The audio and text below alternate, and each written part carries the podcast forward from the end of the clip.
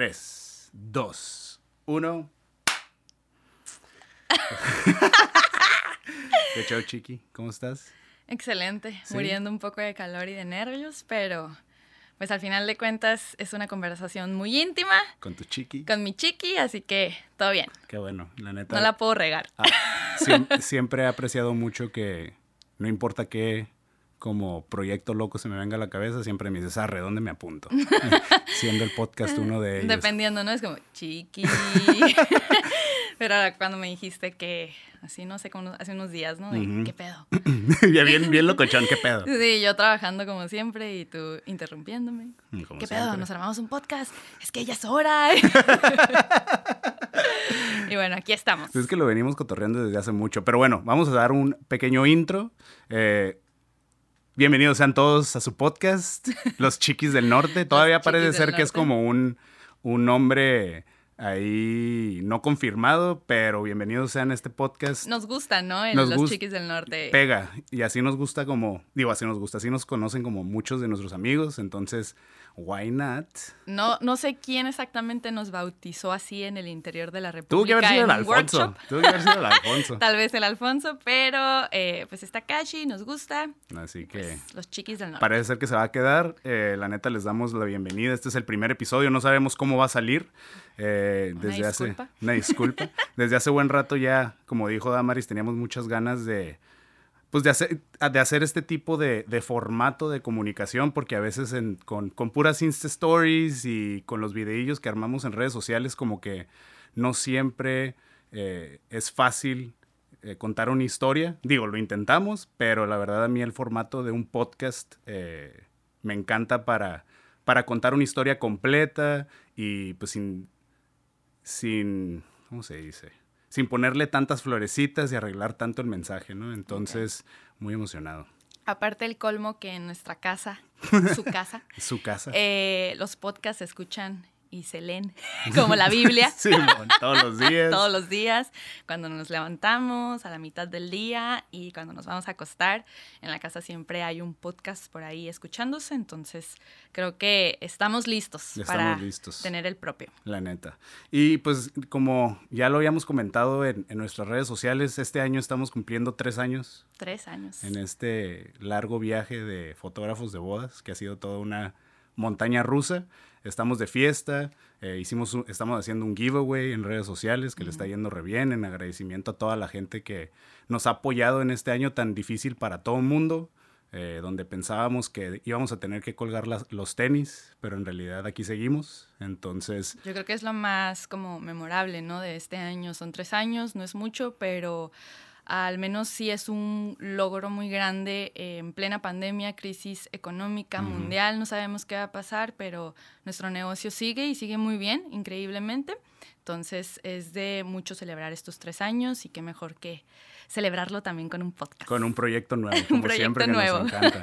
Eh, y aparte como que siempre hemos pensado que se nos ha- siempre se nos ha hecho bien loco, pues toda como la historia que nos ha traído hasta aquí, ¿no? Y no mucha gente la conoce tal cual, como lo más seguro es que mucha gente que llega a nosotros y como que, ¿y estos güeyes de dónde salieron? Estos güeyes, sí, sí. estos güeyes norteños con acento bien feo, ¿de dónde fregados salieron y por qué de repente como que andan en todos lados? Y pues la verdad siempre dijimos como que creo que un podcast, un, un capítulo de podcast hablando de nuestra historia eh, estaría excelente para context, como contextualizar a toda la gente de, para que sepa qué es todo lo que hemos pasado para llegar hasta aquí y que eh, no, todo este como éxito relativo que hemos tenido no pasó a la noche a la de la noche a la mañana, ¿no? No, son tres años ya de proyecto y seis años, seis años como pareja, entonces sí, sí hay mucho que contar, entonces va a estar un poco largo este episodio, una disculpa, pero se lo pueden aventar por partes. pero sí hay muchos detalles dentro de nuestra historia que nos hicieron eh, pues estar donde estamos y Ujú. que son detalles que no todo el mundo conoce, eh, sobre todo lo conoce las parejas con las que trabajamos, Ujú. porque siempre pues nos preguntan, ¿no? ¿Cuál es nuestra historia? Y pues ahí estamos, nos pintamos para, Para contar. para contarla. Y Pero inclusive tampoco es como suficiente, ¿no? no, porque, porque... no nos gusta hablar mucho de nosotros No. en, las, en las citas con los clientes, ¿no? Sino preferimos que nos cuenten ellos su historia, pero eh, pues ahora que estamos cumpliendo tres años, creo que sí eh, vale la pena contar, Contar. un poquito. Muy bien, pues mira, ¿qué te parece si nos empezamos a remontar al año 2014? 2014. ¿Sí es 2014? Sí. Qué loco, güey. Junio chingo de tiempo. 2014. Ha sido un chingo de tiempo. Entonces, para, para poner a, a- nuestros amigos en contexto, eh, ¿por qué no nos cuentas eh, dónde estaba, quién era Damaris en el 2014, justo antes de conocer a este barbaján? ¿En dónde estabas? ¿Qué Me hacías? vas a hacer chillar. Ey, contrólate, chiqui, esto no es tanto de sentimiento.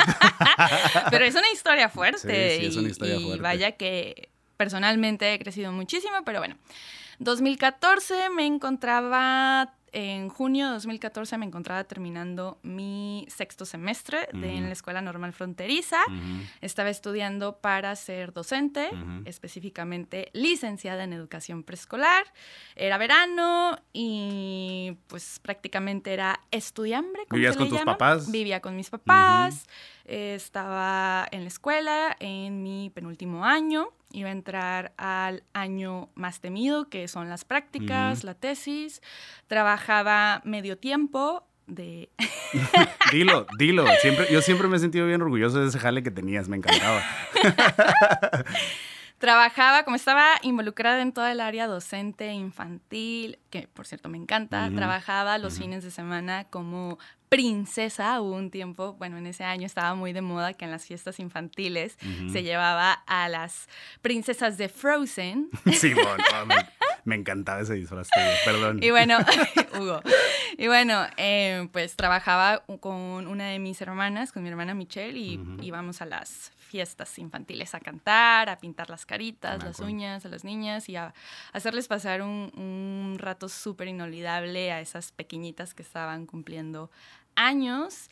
Eh, vendía brownies, vendía brownies normales, ¿eh? de, los, de los normales. De los legales. Galletas. Bueno, siempre he sido una vendedora nata. Sí, Desde de- hay, sexto de hay- primaria. hay una historia en la, en la familia de Damaris que cuando iban a acampar de morritos, eh, Damaris se ponía a recolectar los piñones que caen de los, de los pinos y ponía una mesita y se ponía a venderlos así de un peso, piñones, un peso. O sea, traes ahí ahí, traigo, traes claro. el alma de venta desde bien morrita, ¿no? Pero sí, esa era la Damaris del 2014. Estudié hambre, trabajaba pues de lo que sea, básicamente, eh, para pagar mi escuela, pagar la gasolina, los materiales de la escuela y pues básicamente eh, estaba cuando Hugo y yo nos cruzamos en los caminos, estaba, pues era verano, estaba terminando ese semestre y pues iba a empezar el último año para terminar la carrera. Sí, Mon, sí me acuerdo. Eras una... Bueno, yo no sabía, Tenía 21 años. yo no sabía, pero ¿cómo fue que te contacté? Cuéntale. Y nunca se me olvida, y no por romántica, ¿no? Ajá. Sino por la peculiaridad con la que se dieron las cosas. Sí. Eh, pues básicamente me llegó una solicitud de Instagram, Yeah. un Hugo Romero. Me empezó Hugo Romero a- Drums. Ajá, Hugo Romero Drums. Me empezó a seguir en Instagram. Instagram era nuevo. Sí, era una sí, bestia sí. nueva. Me acuerdo que no, o sea, no sabías cómo era la dinámica, ¿no? Era como, o sea, aquí, aquí no como en Facebook, no tengo que hacerla mi amiga, simplemente la puedo seguir y ella no se compromete a seguirme Sí, a sí, mí. Era todo, era como toda una bestia nueva y yo dije, pues, chingue su. Pero bueno, Ah, tú bueno. cuenta cómo me encontraste.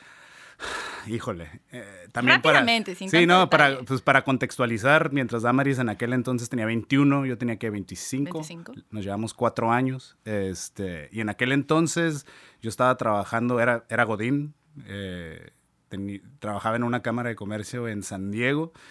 Y pues yo andaba por todos lados, ¿no? Era como en las épocas en que por fin estaba haciendo dinero después de ser como estudiambre toda mi vida y de vivir en eh, toda esta onda de, de- de tocar en bandas y andar de gira y nunca tener dinero. Entonces como que por fin estaba viviendo la vida conchita, eh, haciendo dinero y viviendo la vida feliz cachetón, ¿no?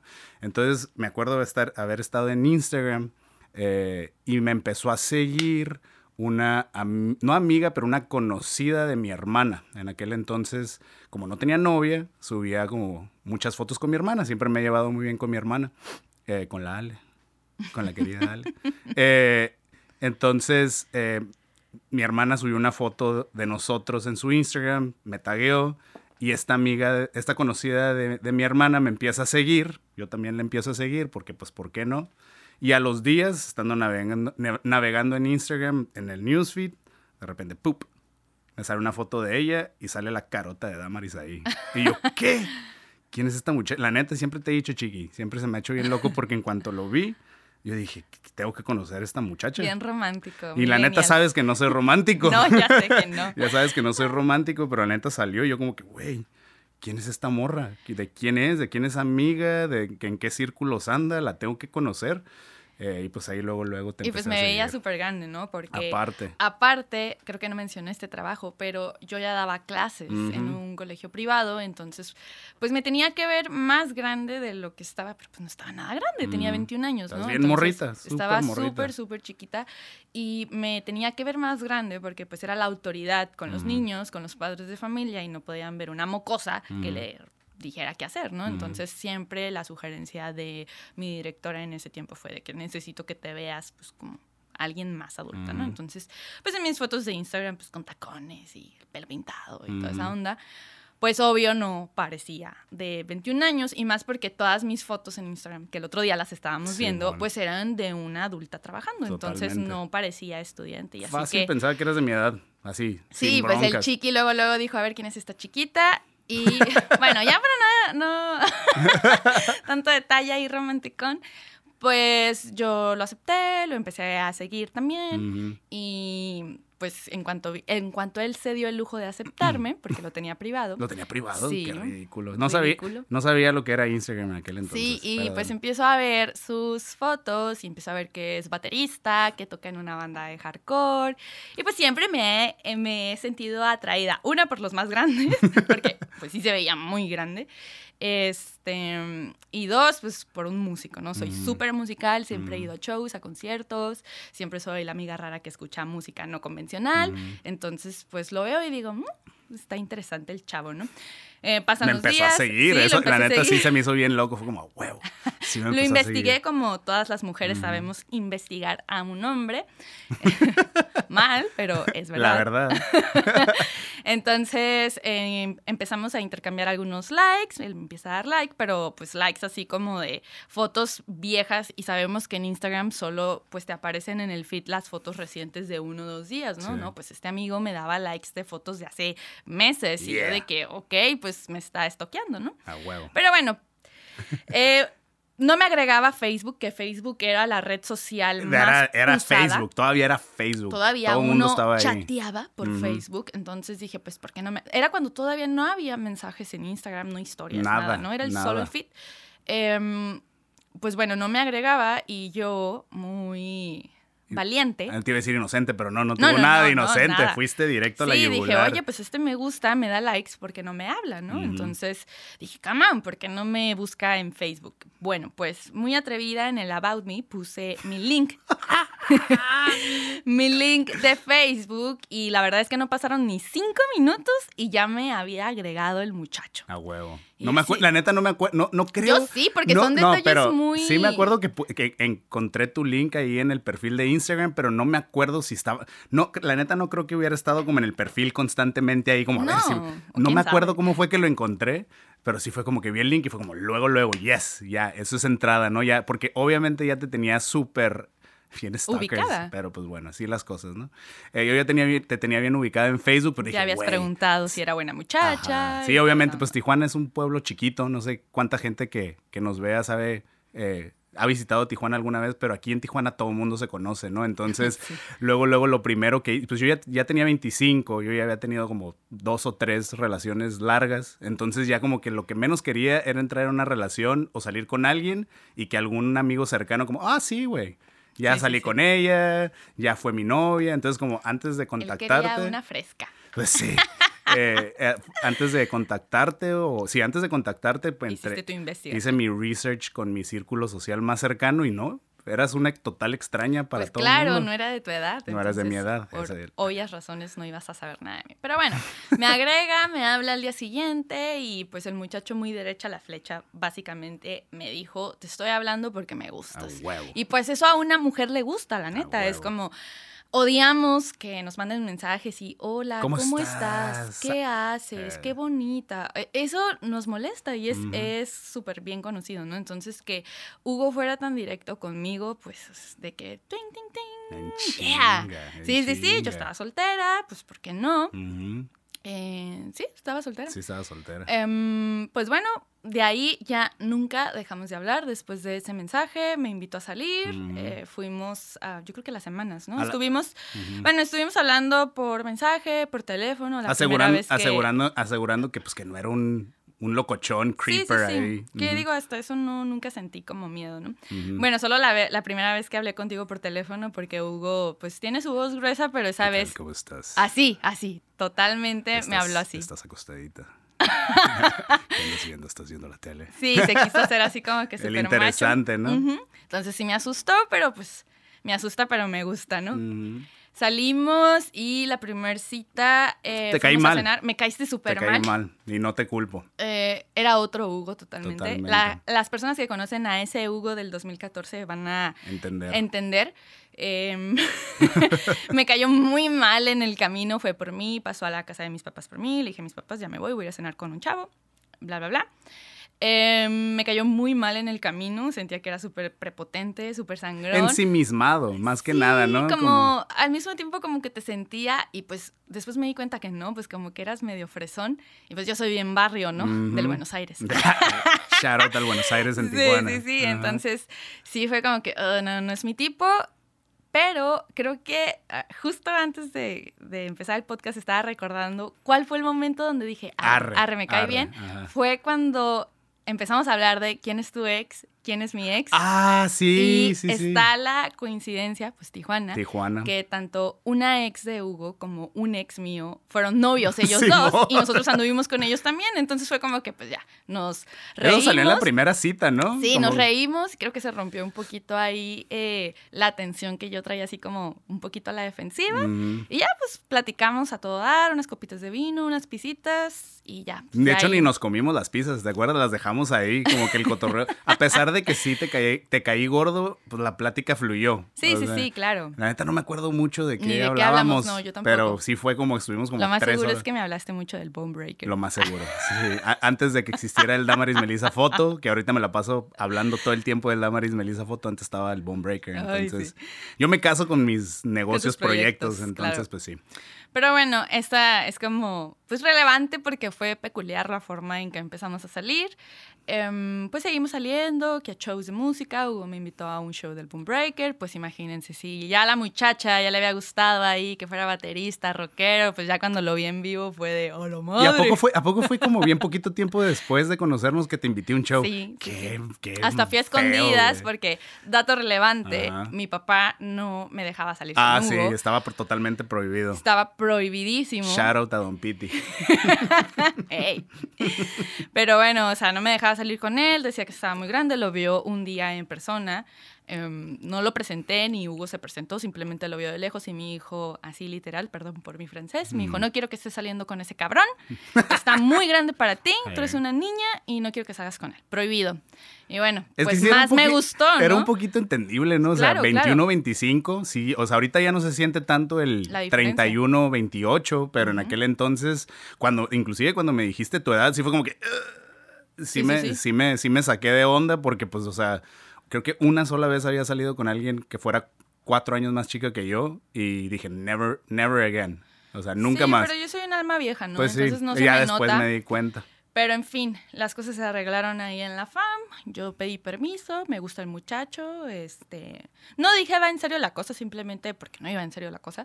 Simplemente dije, pues quiero salir con él y quiero tener permiso, no quiero estar saliendo escondidas, Sí. porque eso hacía. Me iba a los shows escondidas, Acampar. me iba a acampar con las Eh. amigas y no me iba a acampar con las amigas, me iba con Hugo, ¿no? Entonces, pero bueno, todo bien, todo bien. Sí, Ahorita es el más eh, consentido en la FAM. Sí, me quieren mucho. Saludos a la familia Domínguez que siempre me tratan como, como campeón.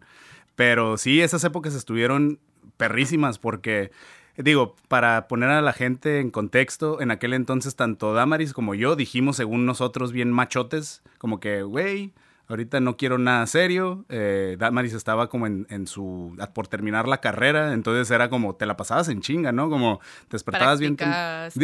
cuéntales cómo era un día tuyo en aquel entonces. Pues dormir tres horas, básicamente, porque me iba al preescolar a hacer prácticas, regresaba en la tarde, iba a la escuela a asesorías para hacer mi tesis, regresaba, me ponía a hacer brownies, este, estudiar, digo, muchas cosas de maestra, que hacer expedientes, evaluaciones, material didáctico. Me dormía súper tarde y despertaba muy temprano.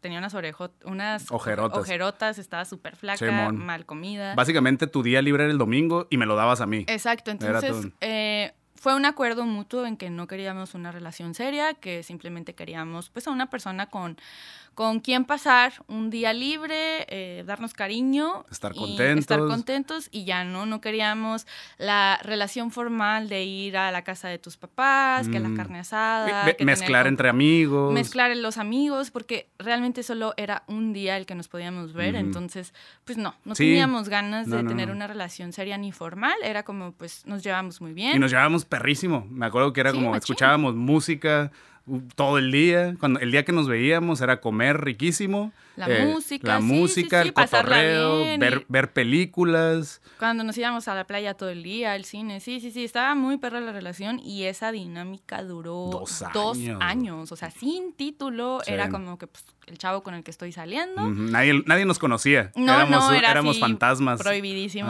Nadie, ninguno de nuestros amigos, ni familia. Mi familia sí era como que, pues, que what the fuck, ¿no? como que, ¿quién, es ese güey? ¿Quién, quién, viene te Bueno, no te pitaba, ¿no? Nada más te mandaba un mensaje como, estoy afuera. Ajá. Pero bueno, ese, a ese, en esa misma brecha ambos nos independizamos y fue cuando fuimos creciendo, ¿no? Tanto individual como pareja, los dos nos independizamos. Hugo de una manera súper friendly, le dijo pues a su como mamá, es, ya es hora, by the me book, voy, by the book. By the book. Compró este, pues sus cositas, su camita, su tele. y yo me salí mal al mes. Pero estuvo bien loco esa madre porque me acuerdo, o sea, me acuerdo que era como que en aquel entonces, pues no, no éramos novios, entonces nuestras familias no se conocían, por lo tanto no era como que podíamos ir a la casa una del otro a jengautear, ¿no? Teníamos que encontrar otro lugar.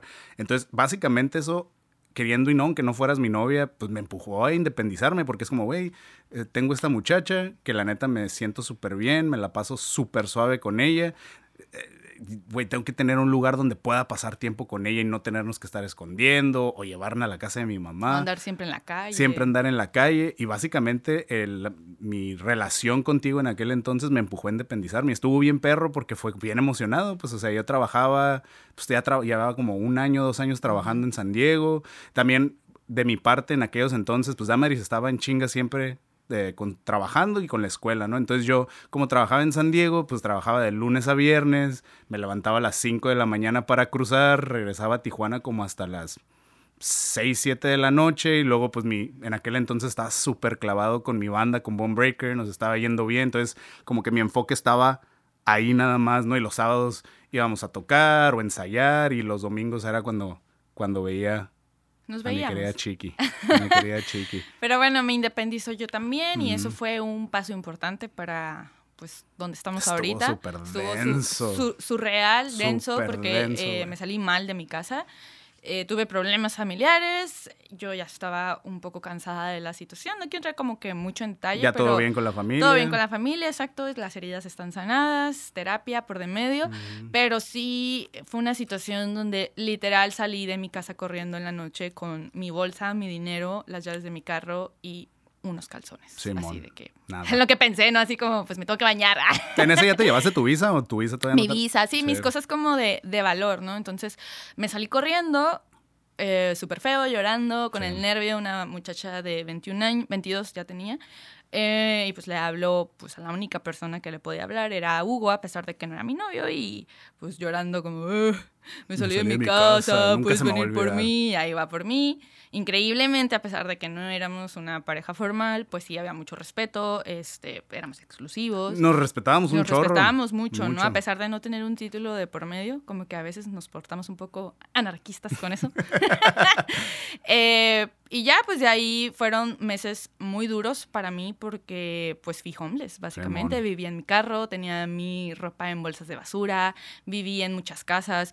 Nunca viví con Hugo, hasta pues, ahorita, ¿no? En la actualidad, nunca, nunca fue de que, pues, aquí me quedo contigo, eh, apóyame en nada, ¿no? Siempre he sido muy independiente y fue de que, pues, a ver cómo... A ver cómo chingados. A ver cómo chingados le hago, pero yo puedo, ¿no? Y pues más eventos de princesa.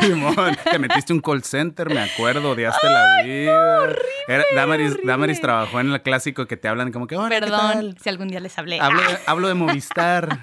¿Cuánto tiempo que estuviste si ahí? quiere cambiar su línea Sí, telefónica. en, esa, en esa época de... Solo de- unas vacaciones, ¿no? Porque necesitaba dinero, era un chorro de gastos para poder graduarme. Ujú. Digo, los que se, se gradúan saben lo que, a lo que me refiero. Entonces, pues no tenía un trabajo formal, ¿no? Era así como freelance en lo de las princesas, que los Ujú. brownies, que vender maquillaje, De mil todo. cosas, ¿no? Entonces, sí fueron meses muy duros porque no tuve casa, brincaba de casa de casa de amigas. eh, digo, nunca dormí en la calle, ¿no? Ujú. Pero sí, pues básicamente era pues una muchacha sola. Y, pues, estaba súper denso, estaba súper Estaba denso. muy denso, no le hablaba a mi familia, Ujú. pero al mismo tiempo, ya ahorita, después de seis años, Ujú. después de seis años, pues valoro mucho esa situación que me pasó porque, digo, me causa sentimiento todavía, se me hace el nudillo en la Yeah, garganta, yeah. pero em, pues me dejó mucho. Sí, resiliencia, mucho- mucha, mucha resiliencia. resiliencia, mucha resiliencia.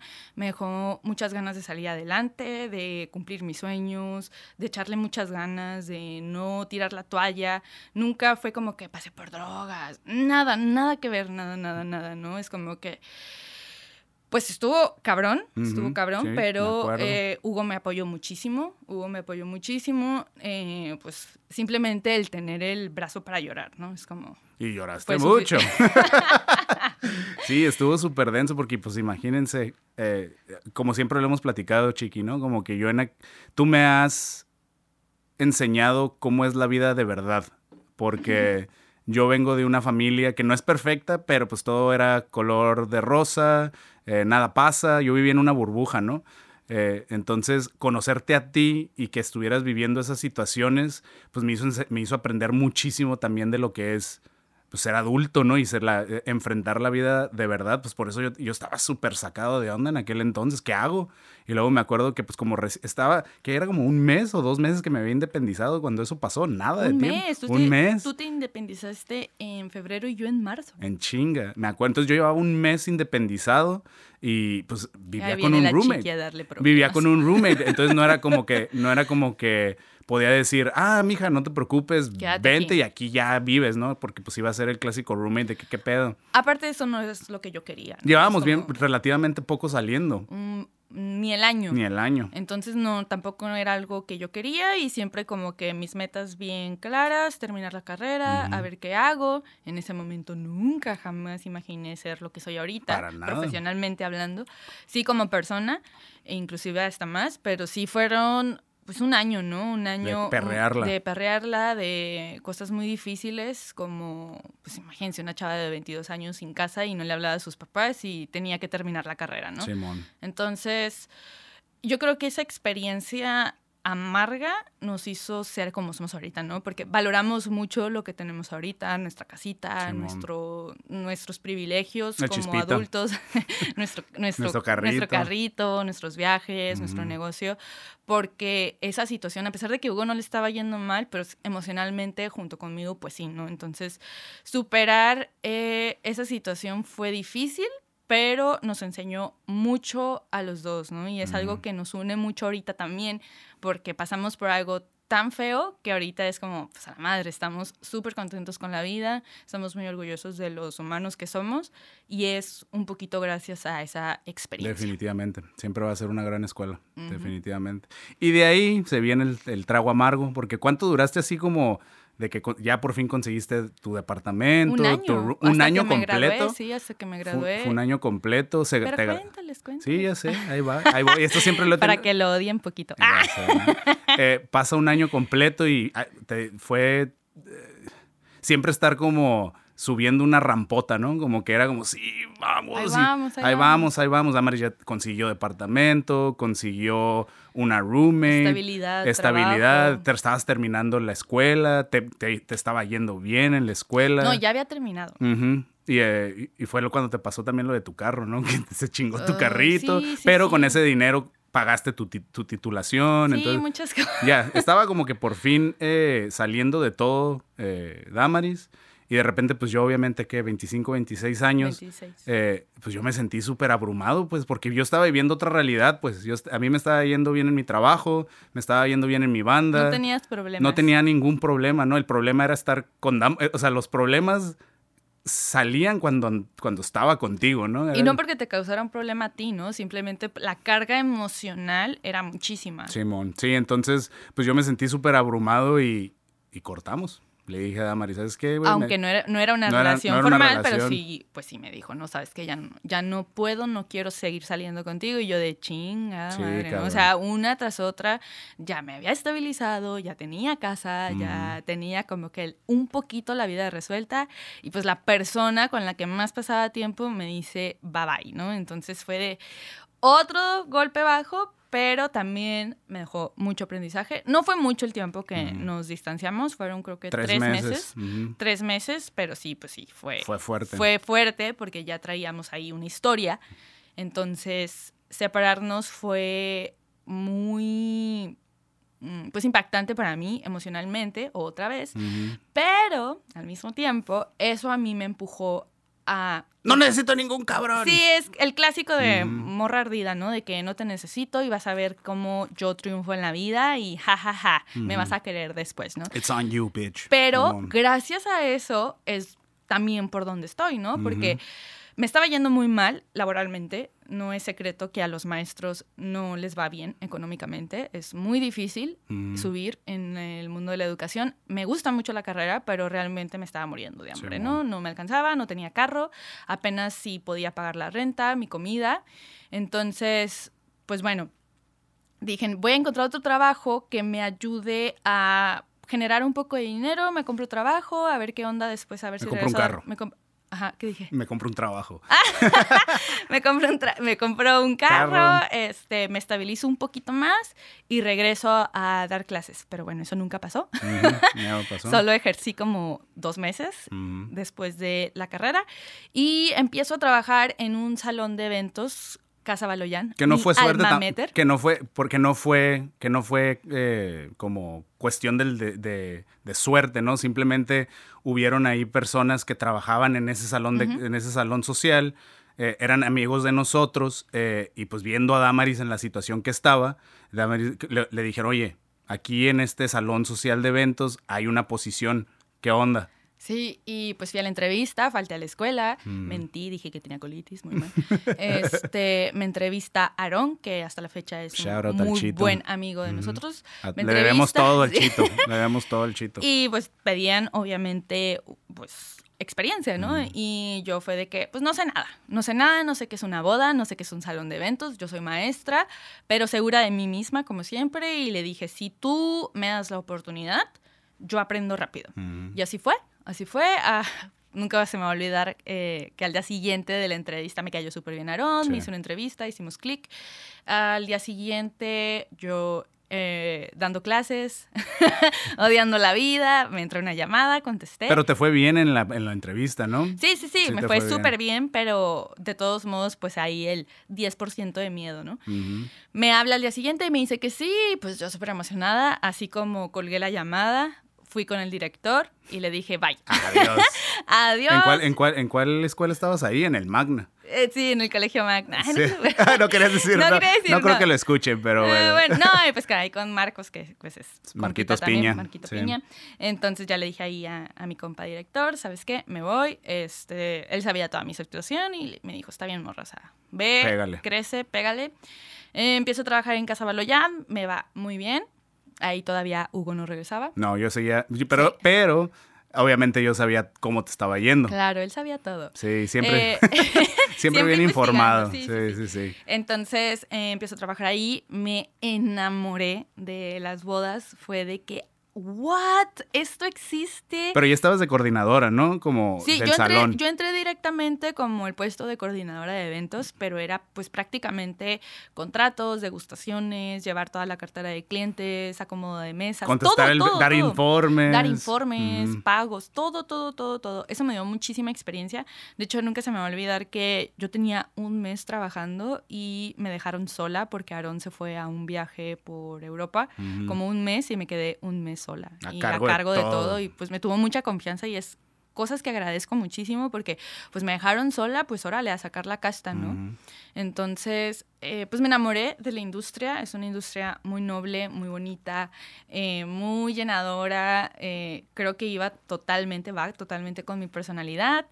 Me empiezo pues a hacer de contactos, amigos de otros tipos de eh, profesiones. Te empieza a ir bien económicamente, Me por empieza fin. a ir muy bien Después de, ¿cuánto- ¿De económicamente. cuántos años de perrearla? ¿23? Ay, sí, ¿no? Fue de que, ¡wow, dinero! este, me empieza a ir muy bien profesionalmente, económicamente, pues obviamente subió mis ánimos y durante esos tres meses que se ausentó Hugo en mi vida, pues Mm. yo le andaba ahí pegando duro. Fue también un, como, güey, a huevo, o sea, la Mm. vida es bonita, estoy creciendo.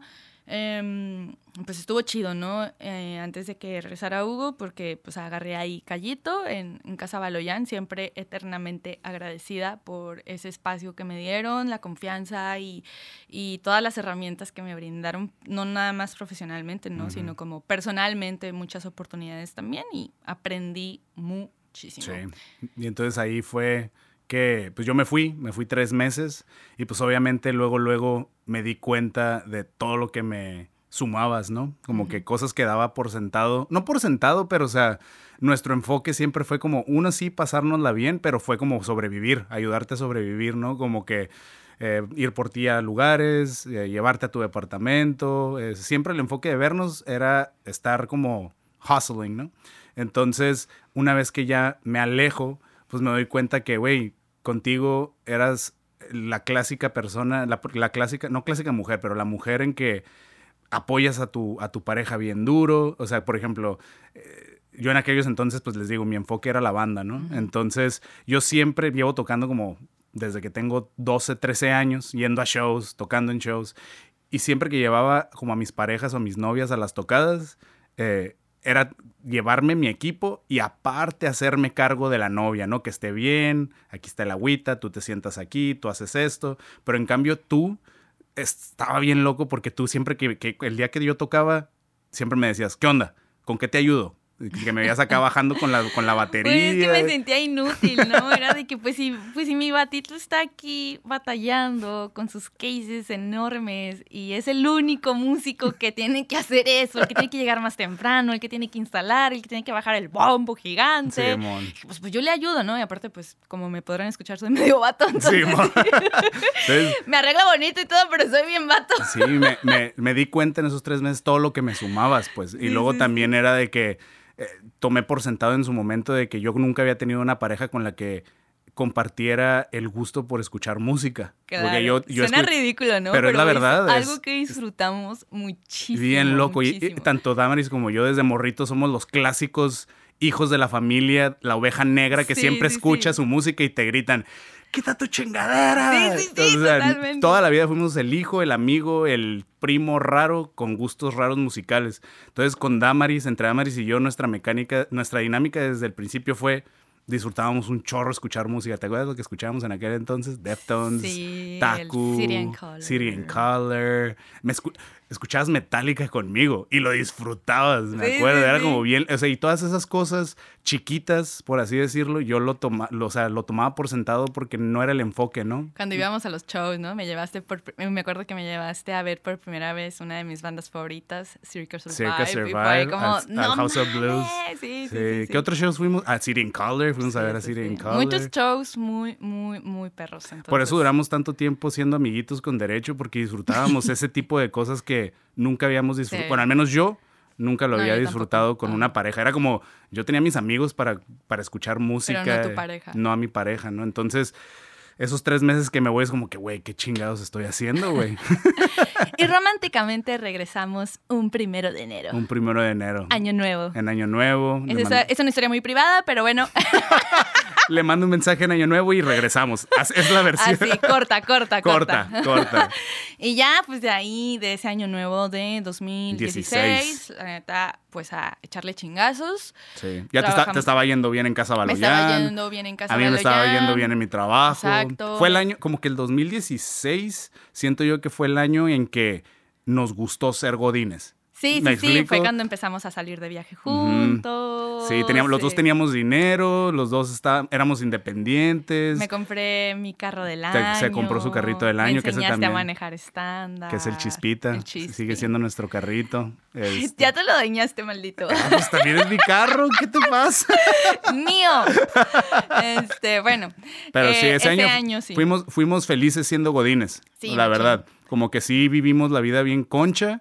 Eh, sí, pues estábamos todo el día trabajando, pero los fines de semana nos íbamos a comer, cruzábamos a San Diego, nos íbamos a Los Ángeles a conciertos. Una pareja normal. Aquí cabe destacar que ya éramos novios. Y aquí, ya, éramos novios. Esta segunda vuelta. Esta segunda vuelta la chiqui ya no me permitió nada.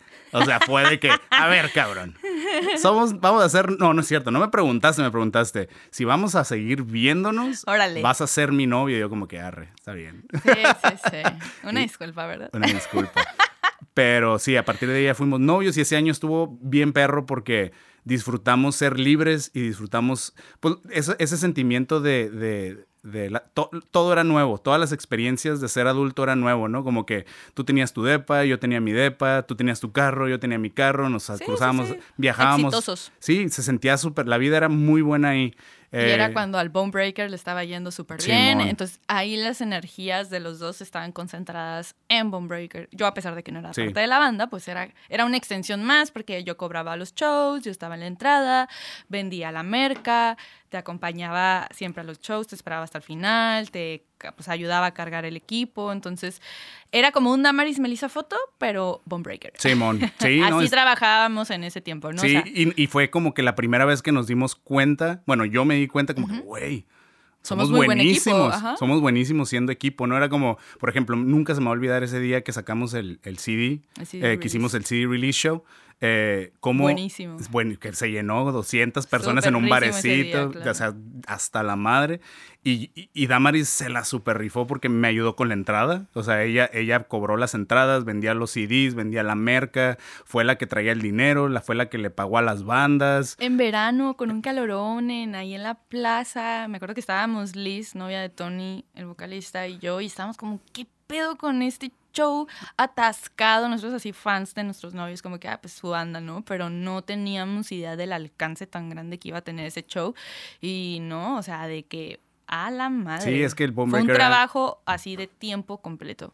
Era mi bebé. Bonebreaker era mi bebé. Todavía sigue vivo, todavía ahí sigue, pero o sea, en aquel entonces era así todo el cariño y todo el amor y toda la energía que ahorita le damos a Damaris Melissa Foto. En aquel entonces estaba en Bonebreaker. O sea, nos gustaba un chorro y pues Damaris le le gustaba mucho porque siempre ha sido muy musical y pues de alguna manera estaba ahí involucrada. Me gustaba tener mi novio músico. Ah, huevo. Sí, no, entonces... me gusta, me gusta. En ese, año, en ese año nos dimos cuenta pues que éramos muy buenos trabajando en equipo para lograr cosas. También, por ejemplo, quienes les gusta viajar y más si son viajes de aventura, saben que lleva toda una logística detrás, ¿no? ¿Cuál es el dicho que conoces a las personas de verdad hasta que viajas con ellas? Creo, algo así. Algo, así algo así. Algo así, pero o sea, Damaris de la super... A mí siempre me ha cagado como la... la como la investigación previa, ¿no? Como aquí nos vamos a quedar a dormir, estas son, las, actividades, estos son los aviones. A mí todo eso me caga, ¿no? Y a mí me encanta. Yo soy más como el, el que ejecuta. Me explico como que, arre, ya que estamos aquí, por ejemplo, a Damaris le encanta dormir, a mí no tanto.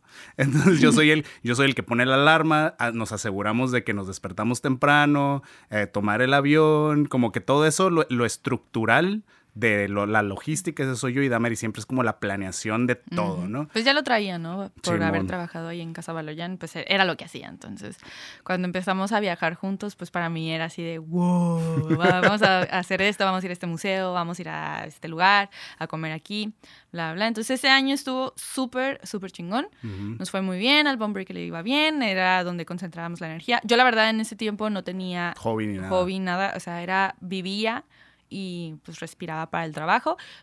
totalmente así, me, me engrané mucho. Pero en 2017, que es donde viene lo bueno. No, pero fue en el 2016 también cuando nos peleamos, ¿no? Porque pues tenías demasiado tiempo libre y no estaba yo casi. Ah, sí, mentiras, mentiras. Ajá, Bueno, ujú. 2016 me, me y fue estaba como, yendo fue muy como en bien. noviembre o cuándo fue. No me acuerdo, No me acuerdo. pero eh, Bone Breaker salía mucho de gira, Simón. por lo tanto ya no tenía tanto a mi novio aquí presente en la ciudad y pues yo me agüitaba como novia Se aburría, normal. se aburría. No, no, no, me agüitaba. Entonces pues me ponía ahí muy triste porque no estaba eh, mi chiquito. y pues, pues teníamos peleas constantes, ¿no? De que no me pones atención, bla, bla, bla. Tú siempre te la pasas con tu banda. banda, No me pones atención. Yo que también quiero salir contigo. Ajá. Y bueno, aquí, afortunadamente, una de esas peleas un día, Hugo me dijo fríamente, consíguete un hobby. No te dije así, te dije como que chiqui. Te escucha la más interesante así. Sí, le dije como chiqui, la neta, estas peleas están siendo como muy frecuentes. Básicas. Y a mí se me hace que a ti lo que te hace falta es en- eh, como que enfocar tu energía en un hobby. Tienes que hacer un- algo que te divierta, algo que te, que te emocione, aparte del trabajo y aparte de mí. No lo tomaste muy bien. No, pero eh, recordé que siempre he tomado fotos, ¿no? Tengo carpetas y carpetas desde que salieron las primeras Simón. webcams. Simón. Eso Eh, siempre se me ha hecho bien loco, pues, Ajá, de que toda la vida. Tengo documentado. Y nunca se te nunca se te ocurrió como, ah, ¿sabes qué? Quiero ser fotógrafa, ¿no? No, de hecho no, porque pues, no sabía que era una profesión, ¿no? Y que podías vivir de ello. Entonces, pero siempre he tomado fotos, curiosamente siempre lo he traído, o sea, Sí. y te consta, ¿no? Sí. Que has visto los Tus discos carpetas, duros, los discos Las duros. carpetas desde que tengo, yo creo que 12 años, desde que estaba en la secundaria y tengo fotos de todos mis viajes familiares, todos mis campings a la Laguna Hanson, mis hermanos. Está todo documentado, toda mi vida documentada en fotografías que yo he hecho, ¿no? Entonces, en esa pelea, Hugo me dice esto y pues no sé, me dio así como que pues voy a comprar una cámara, más porque estábamos viajando, ¿no? Entonces, Ibas a ir a Oaxaca, ¿no? Ibas Iba a ir a Oaxaca, pero yo sola, con una amiga, y dije, pues me voy a comprar una cámara, acompáñame, pero tampoco pensé como en tomarlo serio, ¿no? Me fui a Oaxaca, regresé con unas fotos bien feas, y Hugo me sugirió también como, pues, ¿por qué no tomas unas clases para que aprendas a hacer fotos y le tomas fotos al Bone Breaker? Sí, era- yo- pa- en mi cabeza en aquel entonces como, güey, vas a ser mi creadora de contenido, ya no voy a tener que pagarle a fotógrafos, vas a poder venir a los ensayos, tomar fotos de los ensayos. Siempre aprovechándose de mí. Quería hacerte parte, chiqui. Yo siempre he querido hacerte parte de lo Claro, mío. claro. Y, y Simón, fue como que ese fue la- el, el plan. Sí, empecé a tomar fotos, me gustó muchísimo. Recuerdo que hasta pedía permiso para salir temprano del trabajo. No, pero te compraste tu cámara. Eso también fue un, un pinche acontecimiento bien loco. Porque, ¿cuánto costó esa cámara? ¿Como 600 dólares? Pues fue un gasto fuerte porque pues uno no está acostumbrado a comprar ese tipo de cosas. Entonces sí fue como, "Madre". Simón, fuimos, fuimos al otro lado. Fue como, fue Sí, un día que dijimos, güey, este día vamos a ir a comprarte tu cámara, ¿no? Y fuimos a Walmart, compramos la cámara, regresamos. Creo que hasta lloraste. Que curiosamente aquí está grabando este podcast. Ah, sí, es esta, es esta cámara, sí. No, no, no nos hemos querido deshacer No. de ella porque tiene mucho valor Tiene sentimental. mucho valor sentimental. Sí, fue todo un, un acontecimiento, todo un día planeado, pero pues no la sabía usar, ¿no? Sí. Entonces fue de que pues, tengo que tomar clases. Encontré unas muy buenas clases para aprender a usar la cámara en la caja galería y en la Ujú. 20 de noviembre. Eh, me gustó mucho, empecé a practicar y pues obviamente empecé a, practicar con la banda de Huguito. A huevo, me la llevaba a todos Breaker. lados. Esa, esa época estuvo bien perra porque Hay muchas fotos del Bone. andabas conmigo de- para todos lados, sí, sí. en shows. Bien en- enfadosa, ¿no? En, los ensayos, eh, nos hacías como sesiones Ajá. y pues teníamos contenido todo el tiempo. Sí, empecé a practicar con mis hermanas, uno que otro retrato. Inclusive me la llevaba al trabajo y me colaba. Los fotógrafos me odiaban en las bodas porque yo ahí tomando fotos. La planner que tomaba fotillos ahí Simón. infraganti y me les atravesaba, pero es que yo quería practicar. De hecho, me acuerdo que iban unos chavos a Casa Baloyan a tomar los montajes, ¿no? Antes de que llegara la gente, tomaba las fotos del salón decorado y me les pegaba y como que, oye, ¿qué onda? ¿Qué es aquí? Es que estoy aprendiendo a hacer fotos. Pero en ese punto todavía no, jamás, así de que, de hecho sí me llegaron a preguntar, ¿no? Aarón me decía, oye, ¿y vas a empezar a tomar fotos de boda? Y yo, ay, no, no, o sea, se me hacía una responsabilidad gigante, se me hace todavía, que pues al final de cuentas es lo único que te queda después de un gasto de miles de dólares y recae todo en la fotografía, ¿no? Yo decía, ay, no, yo estoy bien siendo planner, ¿no? Es como a mí me, y me gusta mucho, o sea, te consta que hasta la fecha trato de involucrarme en cosas de planeación porque me gusta muchísimo esa parte. Entonces, pues no, no, no estaba en mis planes. Eh, todo 2016 me la pasé practicando. A mitad de 2017 hice una exposición. Yo sé ah, me iba a lanzar así como fotógrafa artística, ¿no? De así de cabe, cabe, mencionar que en estas épocas también, por ejemplo, pues clásico, estábamos trabajando de godines y pues hablábamos por Messenger o por Spotify o algo así. Y Damari siempre cuando estaba ahí en Casa Baloyán siendo wedding planner me contaba como que, güey, no mames, una morra vino a dar como pagos de su boda y traía... A mí me decía sorprendente. y traía como pacas de, de, miles de dólares y así como que, ah, esto es para el fotógrafo, esto es para el DJ, esto es todo en efectivo. yo como que, ¿qué, güey? Tanto así llevan, en, andan cargando en efectivo. Y luego, por ejemplo, yo en aquel entonces que trabajaba en una cámara de comercio, yo tenía mucho contacto con empresas enormes aquí en la Baja California, la manufactura es como muy importante para, la, para el desarrollo económico de la región. Entonces, eh, estaba en contacto con estas grandes empresas que generan millones de dólares al año y, por ejemplo, les dolía tanto gastar una membresía de 600 dólares, así de que nos decían, oye, eh, ¿me puedes diferir este pago 200 ahorita, 200 el, el, mes que viene y 200 al final del año? Como que, pues bueno, o sea, por recibir feria en aquel entonces, ¿no? Y yo contándote que acá en las bodas, sí, ponle aguacate. Sí, o sea, como, ¿qué? Entonces yo siempre le dije, pues yo, yo estudié negocios internacionales, entonces pues quieras o no me considero como que el gran hombre de negocios, sin embargo siempre... Pero sabes identificar. Exactamente, ¿no? Como que desde la prepa estudié administración y negocios, la carrera entonces siempre he tenido ese mindset de dónde, ver dónde puede haber negocio, ¿no? Entonces yo te, me acuerdo que te decía, chiqui. Hay que poner algo. Tenemos que poner algo, güey. O sea, tenemos que rentar mobiliario. Sí, sí, poner tu, ¿Te acuerdas cuando veíamos locales y qué onda? Ponemos ahí un, un servicio de coordinación. Sí, cierto, no me acordaba. de que sí, de Maris Melissa la plane. Algo, algo. Sí, sí, sí. O sea, yo te ayudo y. Pero jamás nos pasó por la cabeza hacer fotos. Jamás, jamás. nos pasó por la vida. Inclusive hasta compramos, que todavía las tenemos. Tenemos ahí todavía. Sillas y mesas para rentarlas, ¿no? y eso nunca, nunca se dio. Hicimos la inversión, pero realmente no sucedió, ¿no? Pero bueno, ahí estaba nuestro enfoque en tener un negocio en las bodas, aparte de que pues es bastante lucrativo. o, pues, sí, sí, sí. O sea, a mí me encanta. O sea, yo amo estar en la industria de las bodas, ¿no? Y ya estaba ahí, tenía los contactos, pues estaba súper empapada de lo que se hace en una boda. Pues era la, era la coordinadora. O sea, estabas en contacto con todos. Con, todos, Con el fotógrafo, con los videógrafos, con los de catering, con los del mobiliario, con absolutamente todos. Todos, exacto. Entonces. Morría de 23 años. Qué 24 ya. Ahí estaba mi enfoque. Yo me veía siendo una gran planner pero jamás, jamás me pasaba por lo de las fotos. Yo me quería, pues, hacer como fotógrafa artística.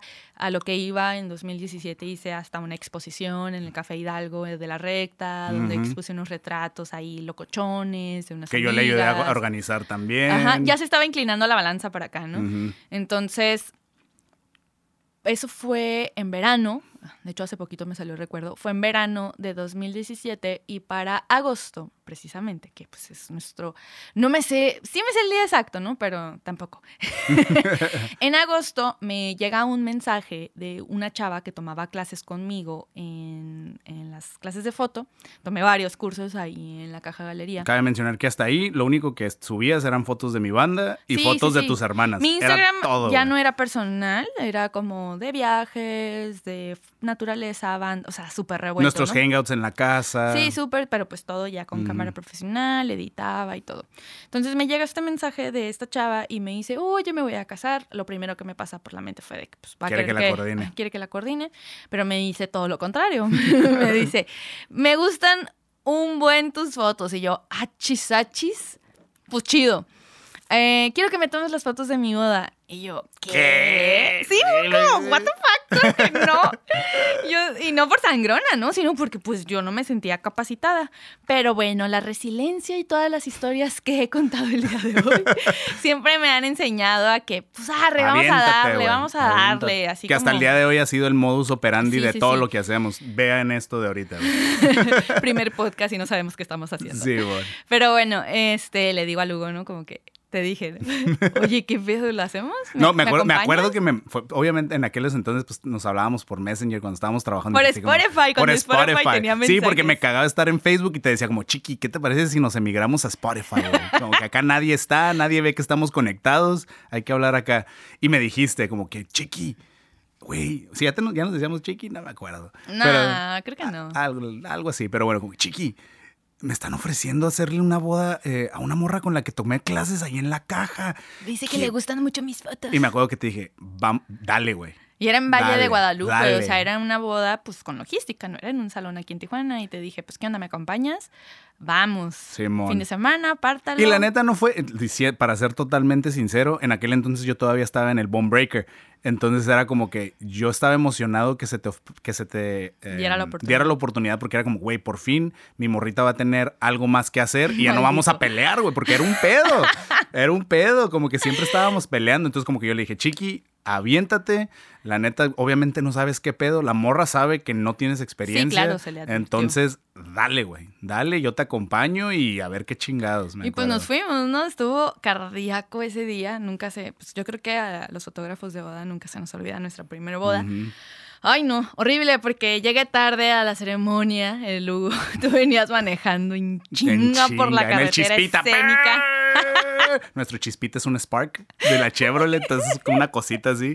Que, en, cuanto, en cuanto pasa los 120 kilómetros ya empieza a temblar. Entonces íbamos en chinga por la carretera escénica bien tarde. horrible, y no por irresponsable, simplemente era como sábado, yo trabajaba, pero pedí permiso para salir temprano, entre comillas, para poder llegar a tiempo a la boda, pero pues la realidad es que pues mi responsabilidad era más que nada en el salón, ¿no?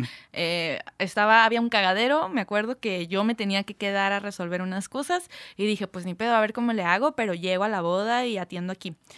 Me acuerdo que me iba cambiando en el carro, ¿no? Toda sudada, pleno verano, pues como ahorita, ¿no? Que haciendo un buen de calor. Llegué a la mitad de la misa, qué vergüenza, y llegué con un sombrerito muy hipster yo. Y un señor me regañó y me dijo, señorita, quítese el sombrero. vergüenza mil, pero la chava súper buen pedo. Siempre voy a agradecer que nunca se Marisol, portó mala Bien agradecidos con Marisol, por siempre. La fiesta ahí en, en, un, en un viñedo. Súper cool, nos dieron de comer, tomamos. Estuvimos cotorreando. Tú y yo así cotorreando. Este, tú ibas con la mochila, con la luz, con la luz LED que todavía está aquí. Aquí está, aquí la tenemos. Toda jodida, pero aquí está.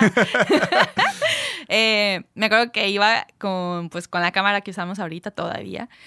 Vaya que le hemos sacado ah, provecho. Ah, porque, porque la compramos. compramos invertimos en esa cámara me acuerdo que para me prestaste tu crédito de Best Buy para poder comprarla porque pues era una inversión de 2.500 dólares en ese tiempo. Era nueva la cámara. Ahorita ya ni cuesta eso y me prestaste ese dinero para poder comprarla y le compré un 50 milímetros, no sé por qué. Entonces traía nada más dos, dos 50 traía milímetros. la, la D3300 con un, con un 35, pues que no es 35 porque no es full frame. Está recortado. Ajá. Y la D750 con un 50 y pues andaba con mi strap, bien chingona. Bien fregona. Mm, sí, bien fregona.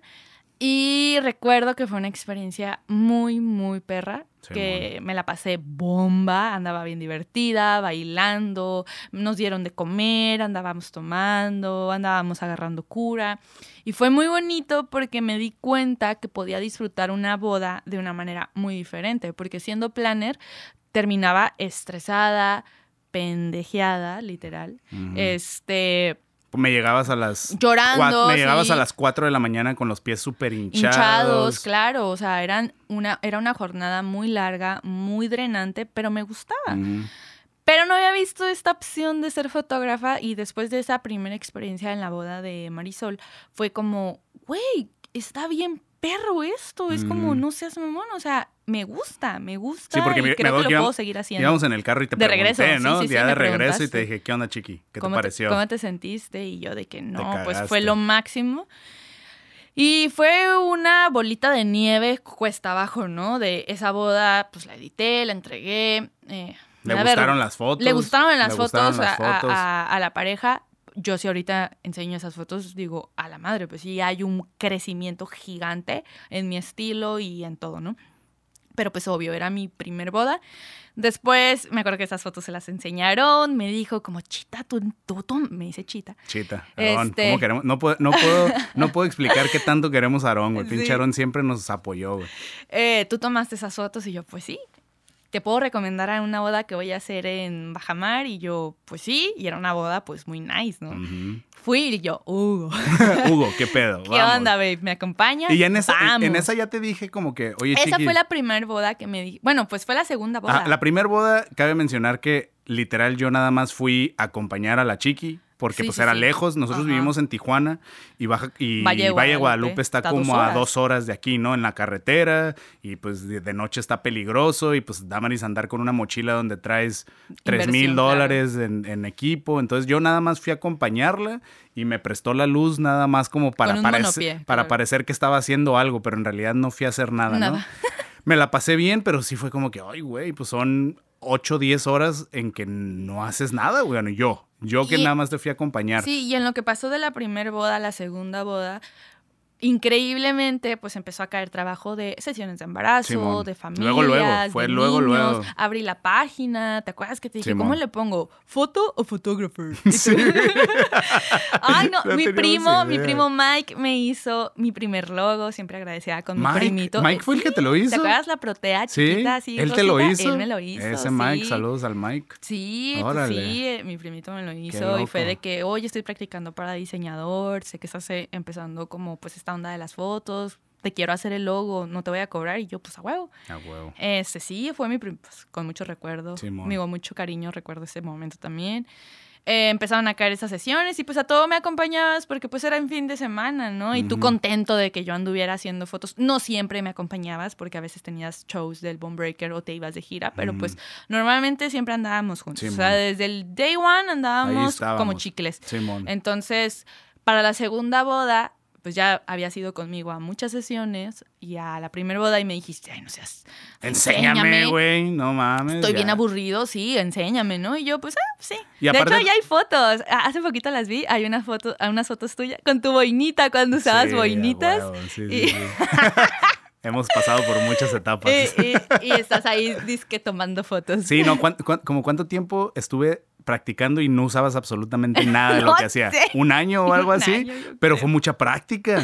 Fue un chorro de práctica porque así co- como cayó esa segunda boda eh, de Fernando y Carolina, también muy queridos, este, empezaron a caer y por lo mismo, obviamente no estamos, eh, no somos ingenuos, eh, todo esto, toda esta explosión se dio porque estabas ahí en, la, en el mundo de las bodas. pues. Claro, claro, O sea, sí. todo el mundo sabía como que, oye, esta wedding planner está haciendo fotos, las está haciendo bonitas, ¿qué onda? Entonces, Aarón Sí también nos ha hecho mucho el sí paro. puedo decir que tuve una ventaja a comparación de otros fotógrafos que inician en la fotografía de bodas, porque pues yo tenía los contactos, ¿no? Y a todos, to- en- con todos toqué la puerta de todas, Selene, Claudia, Odette, Aarón, Pedro, fue de que, oye, estoy tomando fotitos para cuando se te ofrezca. y les gustaba, o sea, genuinamente les gustaba y, y me empezaban a recomendar con sus clientes, ¿no? Así fue como empezamos a hacer más y más y más bodas. Pero fue increíble porque para agosto 2017 a diciembre, pues son, ¿cuántos meses? Son cinco meses, ¿no? Para Cuatro. diciembre, ¿cuatro? Oh, perdón. Eres mala para las matemáticas, chiqui. A mí pregúntame de arte. este, para diciembre, Yo ya había renunciado a Casa Baloyán. En- Fue, en chinga. Fue en chinga. Nos, pa- pasó sí, sí, por sí. encima todo esto. Yo vi de que, güey, ¿puedo vivir de esto? Sí.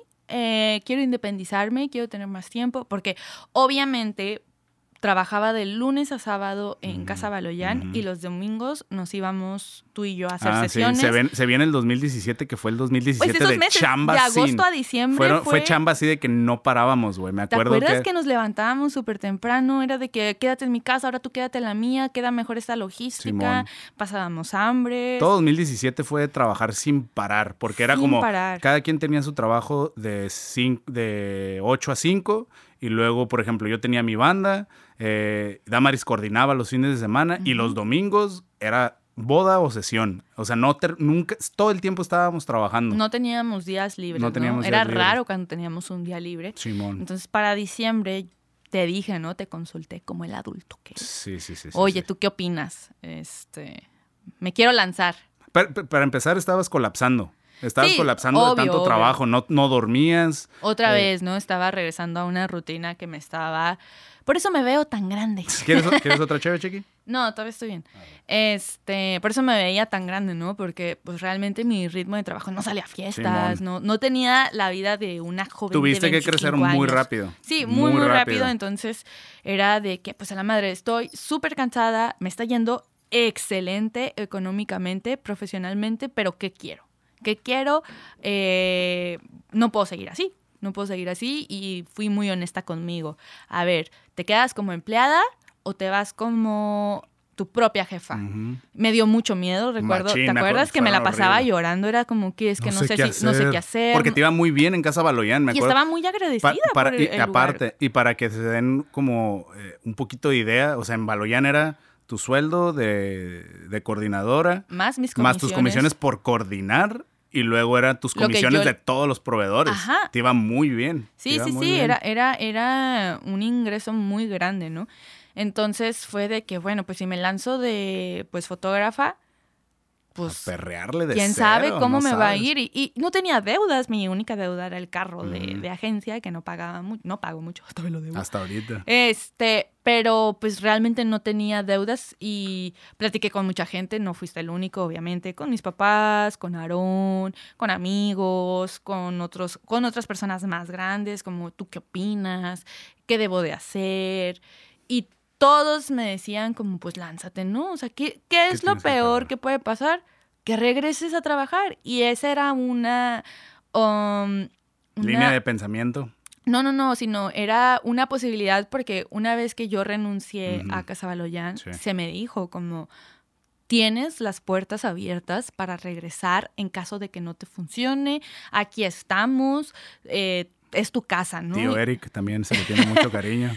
Entonces básicamente fue, pues arre, vámonos, vámonos a lanzarnos. Para diciembre eh, solo estaba trabajando medio tiempo. Ah, se te- me acuerdo que ese, ese formato, eso que te ofrecieron en el trabajo estuvo bien perro. Estuvo bien perro, Porque, porque era, era- trabajar ajá. mediodía y luego podías atender tu- a tus Ahí clientes de citas, foto. Claro, esta fue la primera edición de Winter Mini Sessions. Simón. Las famosas Winter Mini En Sessions. diciembre de 2017. Seis, siete, 17, perdón. Que son cada diciembre hacemos sesiones de Navidad en formato mini, mini, que son 30 minutos. Ahí nacieron. Y las hice en Casa Baloyán. ¿A quién le viste primero esa madre que te salió la idea? No sé, ¿No te no acuerdas? me acuerdo. Pues Pero gracias bueno. a, esa, a esa persona que te influyó, porque las Winter Mini Sessions son nuestras Son favoritas. un Son un éxito. hitazo. Este, pues hicimos eso, me acuerdo, en diciembre. Estuviste pocos días, no todos. Porque yo andaba en pues, otras Sí, cosas, ah, luego sí. aparte era entre semana algunos días, pero nos aventamos eso y para enero de 2018, que pues, o sea, hace dos años, fue cuando ya estaba 100% llena, así. en- me acuerdo que me, con esas mini, este, Winter Mini Sessions, mini sessions, fuimos y compramos el iMac. Ah, sí me acuerdo. ese Logro, logro, fue de que a huevo, todo lo que salga de estas mini sesiones que son una jodiza, lo vamos a poner, y digo ya en plural, porque en este punto tú ya me dijiste como, yo te apoyo, no vivíamos juntos ni nada. Pero ya llevamos estilo. buen rato saliendo. Ajá, y me dijiste, yo te apoyo, si te falta dinero, yo te doy, yo te apoyo, pero te va a ir bien. Y me acuerdo que con, ya te había pagado la cámara. No me acuerdo de eso. Sí, yo sí. Pero para diciembre, con todo lo que salió de las Winter Mini Sessions, fuimos y compramos iMac. el iMac. A la Best Buy. Sí, a- Ah, no, no, no, esa sí fue ¿A la Mac? Fue, fue, ajá. A fue la a Apple. Neta. Sí, sí, Pff, sí. Ese día también me acuerdo que eh, lo- la metimos en el chispita, casi no cabía. Y no la queríamos declarar. Sí, no la queríamos, no, y no la declaramos. No, ¿verdad? no la Sí, declaramos. para, para toda esa gente que no vive, No vive en en frontera, frontera. e- es una, eh, ¿cómo se dice? Una ilegalidad que estamos muy acostumbrados, acostumbrados aquí de que compras algo en, en Estados Unidos y pues la cruzas y no la declaras. No declaras. No declaras impuestos. Pero bueno, 2018 fue un año, wow, Loqui- de locura. locos porque tú todo ese año seguiste trabajando de lunes a viernes en la Cámara de Comercio. Cabe, cabe mencionar también que fue en 2017, eh, 2016 para recapitular, súper bien, Godines, viajando, contentos, todo bien, pero en 2017 ya estábamos hasta el queque de, trabajar en oficina. claro. Y era como que, güey, nos dimos cuenta los dos de que, güey, nos consume la vida. Son muy trabajando. hiperactivos, ¿no? O sea, No tiene nada de malo trabajar en oficina ni ser godín. Sí. Para muchas personas es un modus operandi que funciona, pero para nosotros no. Era como, güey, me siento encerrado, puedo ser más productivo en menos horas, quiero esto, quiero viajar, quiero ir acá. Entonces, la única solución, pues, era ser independientes, Simón. ser dueños de nuestro, de nuestro propio tiempo. tiempo. Entonces, to- todo 2017 estuvo, sí nos empezó a ir muy, muy bien con, 2017-2018 nos empezó a ir muy bien con esto de la foto, pero a la vez estábamos viviendo una crisis existencial horrible los dos de ya no querer ser como trabajar en una Tú más que nada en 2018, ¿no? Porque Sí. yo 2018 ya fui totalmente independiente, yo trabajaba por mi cuenta, yo me iba sola a algunas sesiones, tú me acompañabas Sí, yo a me, me acuerdo que yo, yo me despertaba o- así. Todo ese, ese tiempo que tú ya, ya eres independiente, me acuerdo que tú me veías con unos ojitos de así de, de, de mucha, no ternura, pero como compasión, porque era, era la época en la que más odié la vida, pues, Sí, porque sí. yo tenía que seguir yendo a trabajar. Tú te quedabas ahí en la casa. Me encantan esas fotos donde estás calvo y te rapabas y te ibas en jeans y tenis a la oficina. Era de que te, fuck, Sí, odio la vida. ¿no? Odio la vida. Me iba en tenis a la oficina, güey. El prim- Sí, yo Los sé. primeros días de, de trabajar ahí iba tan motivado y tan contento que hasta con corbata. Pues así te conocí, con traje y con tu reloj. Sí, sí, sí, otro Hugo. Papi, pues. Hey, sí, sí.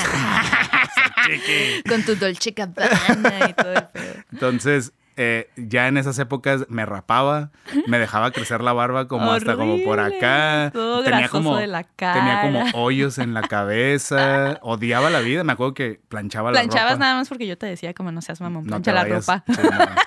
Y, y- y estaba bien triste porque pues te dejaba ahí, yo decía como qué perro que la chiqui ya se aventó Ajá. y yo aquí Y yo sigo. cuatro años menor que tú, ¿no? Sí, yo- y yo aquí sigo, pero pues también fue un, un- un- una motivación enorme de que dije, a huevo, si la chiqui ya pudo, yo también, güey. Y hasta en ese punto no era el plan No. darle los dos. Eh, O sea, le dábamos los dos a lo de las fotos. Eras, eras, pues sigue siendo, ¿no? Como pues segunda cámara. Pero yo contestaba mensajes, yo atendía citas, yo hacía contratos, yo editaba, yo Al todo, tanto de ¿no? todas las redes sociales. Sí, y tú nada más pues ibas, me acompañabas, me ayudabas a cargar el equipo. RP, o Sí, sea, sí, sí. relaciones públicas, caerle bien a la gente. Básicamente. Básicamente. Y fue ese año, 2018, en las Winter Mini Sessions número 2. Volviste a, a colapsar. Que ahí fue cuando ya em, nos fuimos a vivir juntos. ¿Ya? ¿Ya vivíamos Sí, juntos? Ok. Sí, sí, sí. En octubre de Ah, en 2018. octubre, en octubre de 2018 ya nos fuimos a vivir juntos. Ajá, nos fuimos a vivir juntos. Fue un gran paso. Fue así Sí, todo un tema. Todo un tema. Todo un tema. Todo un tema, porque pues si venimos de una relación que empezó siendo no relación, imagínense irse a vivir. ¿no? Pero ya, por ejemplo, en esas épocas eh, estuvo también. Al principio estaba perro que tú tuvieras tu depa, yo tuviera mi Sí, depa. pero fue cansado también. ya Pero ya, por, por ejemplo, al último ya era. Vivíamos con las maletas en el carro. O sea, era Sí, como no. dos días en mi depa, luego otros dos días en tu depa. Era horrible, era horrible, porque ya no sentíamos. Al, al principio sentíamos que teníamos dos casas y al último ya No no teníamos casa. claro. O sea, de- despertábamos siempre en camas diferentes. Sí, y con el closet en, en la cajuela. Simón. Pero en octubre nos fuimos a vivir juntos, en la casa que todavía vivimos, que nos gusta mucho. Estuvo bien perro. Muy perra la transición de ya ser este Ya, roommates, ya tener. de vivir en concubinato, vivir en pecado. vivir en pecado, porque no estamos casados. Simón. Este, y ese diciembre fue cuando colapsé, porque afortunadamente ese 2018 ha, ha sido muy surreal el proceso de ambos en las fotos, ¿no? Porque ese 2018 fue cuando hicimos 45 bodas, Ah, o sea, sí. y no mentimos, fue De- No paramos de Viernes, trabajar. sábado, sábado, domingo, boda tras boda tras boda, sesión de embarazo, sesión de save the date, de niños. Y pues obvio, no era de que yo quiero practicar, es mi único Sí, ingreso. no, y la neta, por ejemplo, ahorita recordando, en su momento sí dije, güey, mi chiqui está bien perra,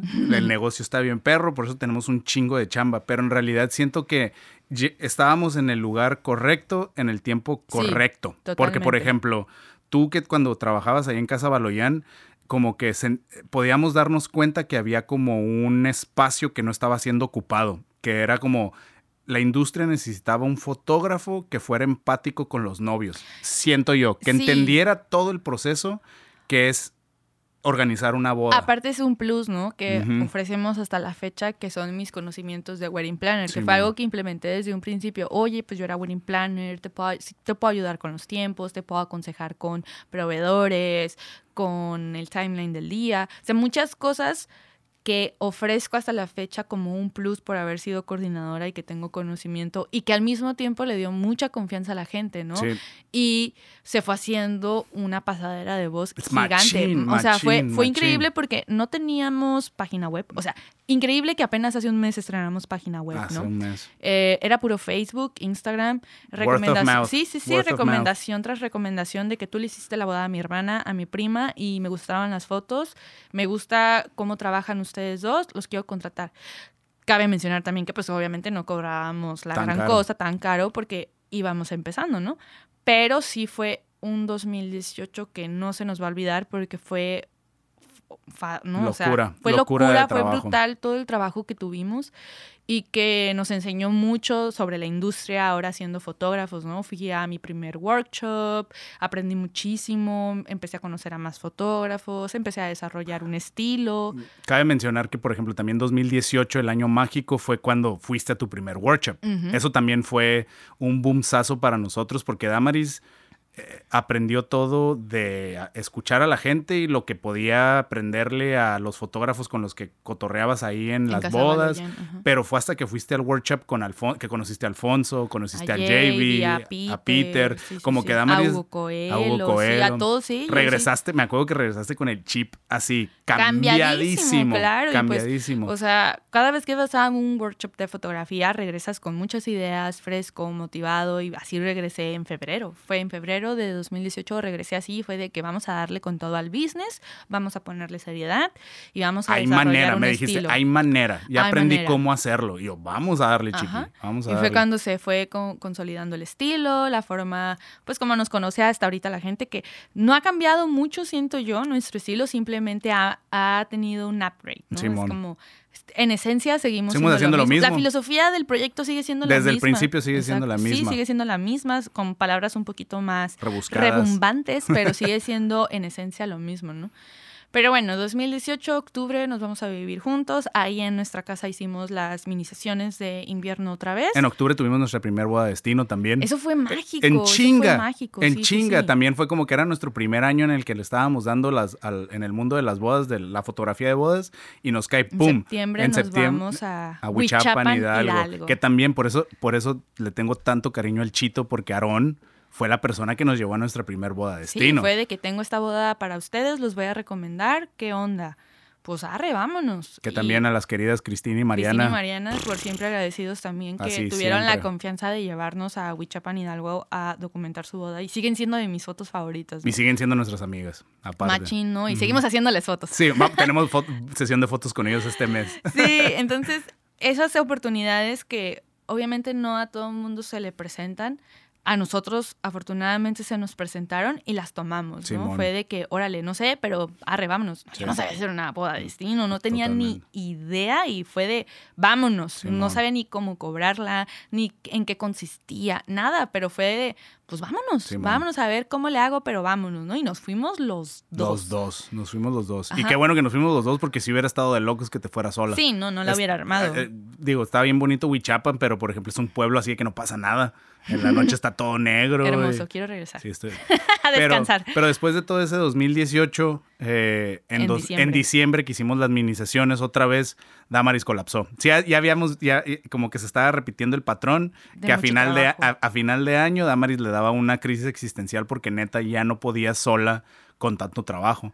En aquel entonces yo ya había renunciado a la Cámara de Comercio Tenías otro y, trabajo. te- y tenía otro trabajo trabajando en una, en una Agencia. agencia. de publicidad. eh, y también Damaris básicamente me dijo, güey, ya no puedo sola, necesito que te, que, que te involucres, involucres 100%, En, el, 100%. en, el, en el proyecto. Y a mí también, ahí, ahí viene otra crisis existencial, ¿no? Como que, güey, ahora sí ya tengo que renunciar, ya no hay de otra. Y te acuerdas que tuve una plática bien intensa contigo, fue de que te agarré de la mano y te dije, te prometo, chiqui, ay yo bien, te prometo. Yo es, ni siquiera la propuesta de matrimonio, esto es más importante, ¿no? Sí, Yo, sí, te sí. prometo, te prometo que nos va a ir súper bien. Le vamos a echar un chorro de ganas, los dos podemos, mira dónde estamos y si le echamos todavía más los kilos, los dos, imagínate lo que vamos a lograr. Simón. Te prometo que nos va a alcanzar. Porque era un, un también como un miedo, ¿no? Que económicamente tuviéramos que dejar nuestro estilo de vida. Que digo, no es como que no somos ricos, ¿no? Ni al caso, pero pues nunca, el dinero nunca era una preocupación. Exacto, era como vámonos de viaje, que A me quiero comprar acá. esto, que vámonos de compras. Y ni siquiera materialista, pero pues teníamos nuestro guardadito, etc., ¿no? O sea, como que... Sí, cabe mencionar que cuando los dos saltamos eh, al precipicio, por así decirlo, digo, no, fui, no éramos para nada irresponsables. Eh, y teníamos nuestro guardadito, siempre como que, a pesar de que nos gustaba gastar, no éramos así de que, ah, sí, las, No, las tarjetas de crédito reventadas y así como me llega el cheque lo, lo gasto. Entonces, como que sí nos gustaría eh, enfatizar en que si te quieres aventar a ser independiente y, y lanzar tu propio negocio, tienes que tener un plan. No nada más así como sí, que, no "Ay, nada más me voy y chingue a su madre, Sí, ¿no? no, fue de que obviamente se evaluó y cuando ya yo te dije, necesito que renuncies, no lo dije nada más a la y se va, ¿no? Lo dije sabiendo que nos iba a ir bien, que no teníamos deudas, que no teníamos hijos, que no teníamos nada de qué preocuparnos y otra vez, lo peor que puede pasar es que regresemos a, la trabajar. oficina, ¿no? Eh, renuncias, yo Renu- bien conté. En, ¡Ay, en no, medio- en güey! me- fue en medio de las Winter Mini Sessions, me acuerdo. De que esa- ¿cuánt- ¿Cuántos vendimos ese año? ¿Como 40? Como unas 40. Como sí. unas 40. Y así de que renuncié en diciembre o en A noviembre. mitad de a mitad de diciembre.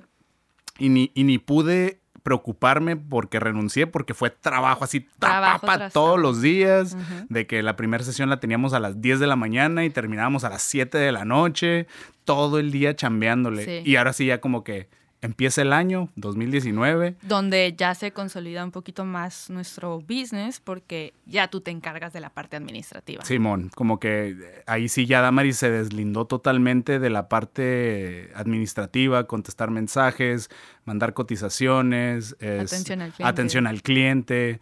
Eh, ella simplemente se enfocó en, en tomar fotos chingonas, Editar. editarlas bien estudiar. chingón, estudiarlas y entregarlas así Wow. Pasadas de lanza, ¿no? Entonces yo ya, ya me encargaba de todos los demás.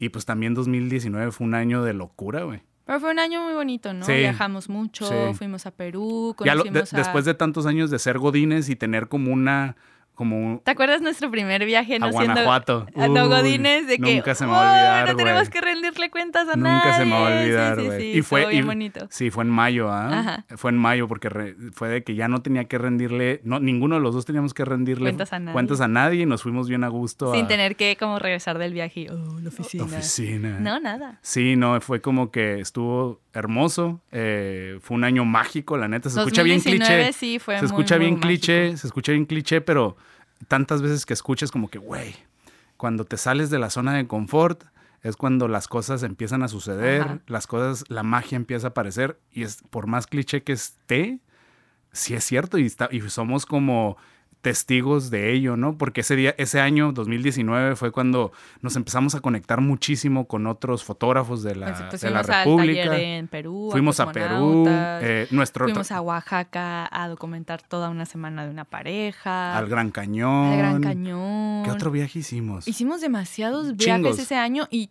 en todos trabajamos, que fue lo más impresionante. Pues fuimos a Bacalar Fuimos a a hacer la sesión. Boda- o también ese año hicimos como 40 bodas, ya mejor cobradas, porque sí, hubo un punto en el que el querido David Josué, un fotógrafo eh, de una generación, ay cabrón, una generación más arriba de nosotros, eh, pues vio este crecimiento exponencial de, de nosotros. Eh, el, fue el 2019 2018 que, que, que que nos visitó. 2019. 2019 como que nos, nos contactó un- eh, y nos dijo, a ver, morros, la neta me, me- me intriga mucho qué es lo que están haciendo. eh, hay, que, hay que cuadrar un desayuno eh, para platicar. Yo, y nos jaló las orejas. yo un- soy un, un libro abierto, me pueden aprender lo que quieran, llevo un chorro de años de experiencia, pero sí me gustaría saber a ver qué están haciendo ustedes. Fue, desayunábamos, estuvo súper perro, pero sí nos dijo, morros, están, Están cobrando, lastimando la industria". están cobrando muy barato, güey. Que no era barato, a mí no se me hacía barato, pero pues el que tenía más experiencia, tiene más experiencia, sí fue de que están lastimando la industria, ustedes son un equipo bastante poderoso y pueden cobrar más. Y fue de que con mucho miedo, Nos así nos... sí, no, y con mucho miedo le subimos a los precios, pero ofrecíamos un mejor servicio a la vez, ¿no? Simón. Mo- Hicimos sus respectivas modificaciones en los entregables, en la, cómo documentábamos, mil cosas. Y pues se viene otro crecimiento, Otro putazo, Otro, otro otro, putazo. jodazo así de que 2019 creció la marca todavía. aún más. 2019 fue un año en que se nos presentaron oportunidades a lo pendejo y a todo le dijimos que sí. y, y, es otro, otro, otro dicho que está como bien trillado, pero es súper cierto. La verdad sí, el éxito sí está cuando la oportunidad se encuentra con la preparación, porque está bien loco como que sentimos que tanto todo lo que has vivido tú como todo lo que he vivido yo, nos como que sentíamos de que todo nos preparó para ser fotógrafos de bodas buenos, güey. Y no por tanto por las fotos que, que ofrecemos, que también están, pues, a mí me gustan mucho, ya sabes que yo soy tu fan, chiqui, ya lo sabes. Pero aparte como todo el trabajo que hay detrás, porque en un, en un en un negocio de fotografía de bodas, las fotos es una cosa de muchísimos aspectos que hay en un negocio, ¿no? Entonces, como que ese año fue como, oye, se presenta ir, la oportunidad de ir a Perú, vámonos a Perú, güey. Eh, se presenta la oportunidad de hacer unas fotos en el Gran Cañón, vámonos al Gran Cañón, güey. A todos le dijimos que sí, pero porque sentíamos que estábamos preparados. Y fue otro año donde nos cansamos, nos seguimos cansando. seguimos cansados. Seguimos cansados. Eh, los dos meses de cuarentena fueron un break necesario, pero otra vez estamos en chinga. Sí, pero sí, o sea, 2019 fue un año de mucho crecimiento para la marca porque subimos un poquito, un peldaño, ¿no? Dos peldaños de nivel en cuanto a los precios, en cuanto a los entregables, en cuanto al servicio al cliente. Servicio al cliente, toda la experiencia para la pareja, ¿no? Que fue ¿Te acuerdas que, ese año fue cuando leí el de cómo, eh, cómo ganar amigos e influir sobre las personas y empezó a cambiar muchísimo el speech de venta? Que no me gusta decirle speech de venta, sino como la conversación cuando conoces por primera vez a la pareja que quiere contratarte para hacer las fotos de boda, ¿no? Fue de, ¿te acuerdas que me estaba bañando y yo, cheque. Lo estamos haciendo mal. Estamos haciendo mal esto. Es como, hay que decir esto y esto y esto, ¿no? O no debemos decir esto por esto y por esto, ¿no? Recomendadísimo ese libro si no, si no lo han leído. Sí, y, y, por lo que quería comentar es de que también una de las cosas que no, no veíamos eh, antes de renunciar eh, era de que una vez que ya no tuvimos que cumplir con un trabajo de dedicarle 8 horas, 10 horas al día, tuvimos más tiempo para nosotros para prepararnos. O sea, fue cuando empezamos a leer mucho. Empecé a eh, tomar clases de pintura. Empezaste a tomar clases de pintura. Yo empecé a tomar como clases de, de, Lightroom. Empecé a leer muchísimo de negocios, de psicología. Claro. Entonces fue como... Cosas complementarias a la foto que ayudan al, al negocio. Sí, porque definitivamente, por ejemplo, yo, yo que estuve seis años trabajando en una oficina y que fui así esclavo de un escritorio. Yo me prometí que una vez que ya no trabajara en una oficina, todo ese tiempo adicional que tuviera lo iba a utilizar para crecer, crecimiento personal. Para aprender. Exactamente. Y tú pues obviamente dijiste, ah, sí, pues yo también, yo también le voy a entrar. Y, lo, y, fue un año bien bonito porque una, ya tuvimos esa libertad de nuestro tiempo de hacer lo que nosotros quisiéramos, pero fuimos lo suficientemente responsables para usar bien ese tiempo porque, porque, por ejemplo, todo ese año nos despertábamos bien temprano. Tú no querías, pero yo te obligué. Te obligaba. nos despertábamos bien temprano. A las 5 de la mañana. Nos despertábamos bien temprano. Leíamos. Tú leías un libro, yo leía el otro. Yo te Me iba a las 10 a las clases de pintura. Te ibas a las 10 a las clases de pintura. Eh, tú te quedabas estudiando Lightroom. Simón, tocando la batería, cosa que también extrañaba mucho mientras trabajé en una oficina, que ya no podía tocar igual. Eh, y luego estaba bien perro porque todo lo que tú estudiabas, me lo, como me platicabas, me lo compartías y viceversa. Entonces como que siento que 2019 fue un año de mucho crecimiento por todos lados. Sí, de aprendizaje así por millón, ¿no? Muchos cursos comprados en línea, eh, los libros, ¿cuántos libros leímos en 2019? Yo leí como 10, güey. Cosa que nunca, o sea, nunca había leído un libro completo. A ese hábito. Sí, ahorita hay mucho trabajo, chiqui. Ya regresaremos en diciembre. sí, sí, ándale. Pero sí, o sea, 2019 fue un año muy bonito para nuestra marca, para nuestro negocio, porque ya estábamos los dos de lleno, ya teníamos un poquito más de renombre, ya teníamos muchísimo portafolio, empezamos a viajar todavía más, empezamos a hacer sesiones afuera, que era pues la tirada, ¿no? Hacer cosas de destino. Cuando fuimos a Chiapas y le tomamos fotos a, esta, a Carla y a Gustavo, o sea, muchísimo muchísimas cosas pasaron ese año. Nos nominaron en el Yo Amo Tijuana para mejores fotógrafos. Y ganamos. Y ganamos. Eso también nos dio un super boost. Sí, fue mucha gente de que, ah, tú ganaste el Yo Amo Tijuana. Y yo, ah, sí. que otra vez estamos nominados este año. Entonces, fueron muchas cosas que pasaron y no por arte de magia, sino fue un acumulado también de mucho esfuerzo y mucho trabajo también personal, ¿no? Porque lo que mencionas, 5 de la mañana yo no quería, pero me levantaba a leer, a hacer ejercicio, me iba a mis clases de pintura, o sea, había un trabajo muy grande personal también para poder seguir creciendo la marca a nivel profesional, ¿no? Entonces... Ay, pues bueno. Ese 2019. 2019 estuvo muy mágico. Nunca, nunca se me va a olvidar que el último post que hicimos en 2019, hicimos como que acá nos tomamos el tiempo de escribir y redactar bien ese post. Y, lo dijimos que estamos seguros que siempre vamos a voltear a ver ese año y siempre nos, nos va a poner muy felices porque de verdad fue un año de mucha magia. Se escucha como que bien ridículo y bien. Yo, la neta. Romántico. La chiqui sabe que yo soy cero romántico, pero no hay otra no hay otra palabra que pueda describir ese año más que pura magia, güey. Sí, pura magia. Pura magia, güey. Obviamente, pues estamos contando lo bonito, pero obviamente hubo también partes, pues, duras también como pareja, ¿no? Porque trabajar, que ese, es, este tema lo quiero guardar para otro capítulo, pero trabajar en pareja tiene unos retos grandes, cabrones, de que no seas mamón, o sea, aquí trabajas con tu pareja y tienes la libertad de pues no estar expresar, expresar tus sentimientos tal y como los tienes y no como con tu jefe en una oficina que, te, lo pues, guardas, ¿no? Aquí no, aquí se expresan muchas cosas de ideas creativas, pero bueno, ese es, otro tema. para otro Pero sí fue un reto, o sea, obviamente sí pasaron muy cosas bonitas, pero también pasaron cosas fuertes, pero que como todo fue escuela bien cabrón claro, y seguimos creciendo día con día y seguimos teniendo nuestras diferencias creativas como pareja, como business partners de todo tipo, pero siempre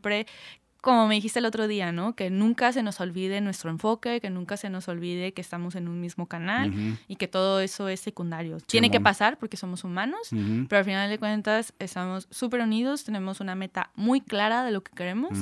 Y siempre, siempre, siempre trabajamos por ello. A huevo. Siempre jalamos para el mismo siempre, lado. Siempre jalamos para el mismo sí, lado. Entonces, 2019, hermoso. Y 2020, pues la verdad. ¡Pum! ¡Pandemia, papá! No, no quiero. Sí, no, obviamente, o, sea, durante este 2019, aparte de que estaba. No, no, no. O sea, en 2019 ah. tuvimos muchísimas oportunidades, bodas bien bonitas que hicimos. Eh, 2020 sesiones, era el año. El o sea, y durante ese 2019, aparte de lo que estábamos ejecutando, se estaba cocinando un, un 2020 todavía. ¿Te acuerdas en diciembre que las, las Winter Mini Sessions tercera edición. Nos fue increíble. Nos fue increíble. en el primer, 60 sesiones. En, el 2018, me acuerdo que fueron 20. En el 2010. Como 40 y algo. En el, ajá, en el 2018, 2018 40 y tantos.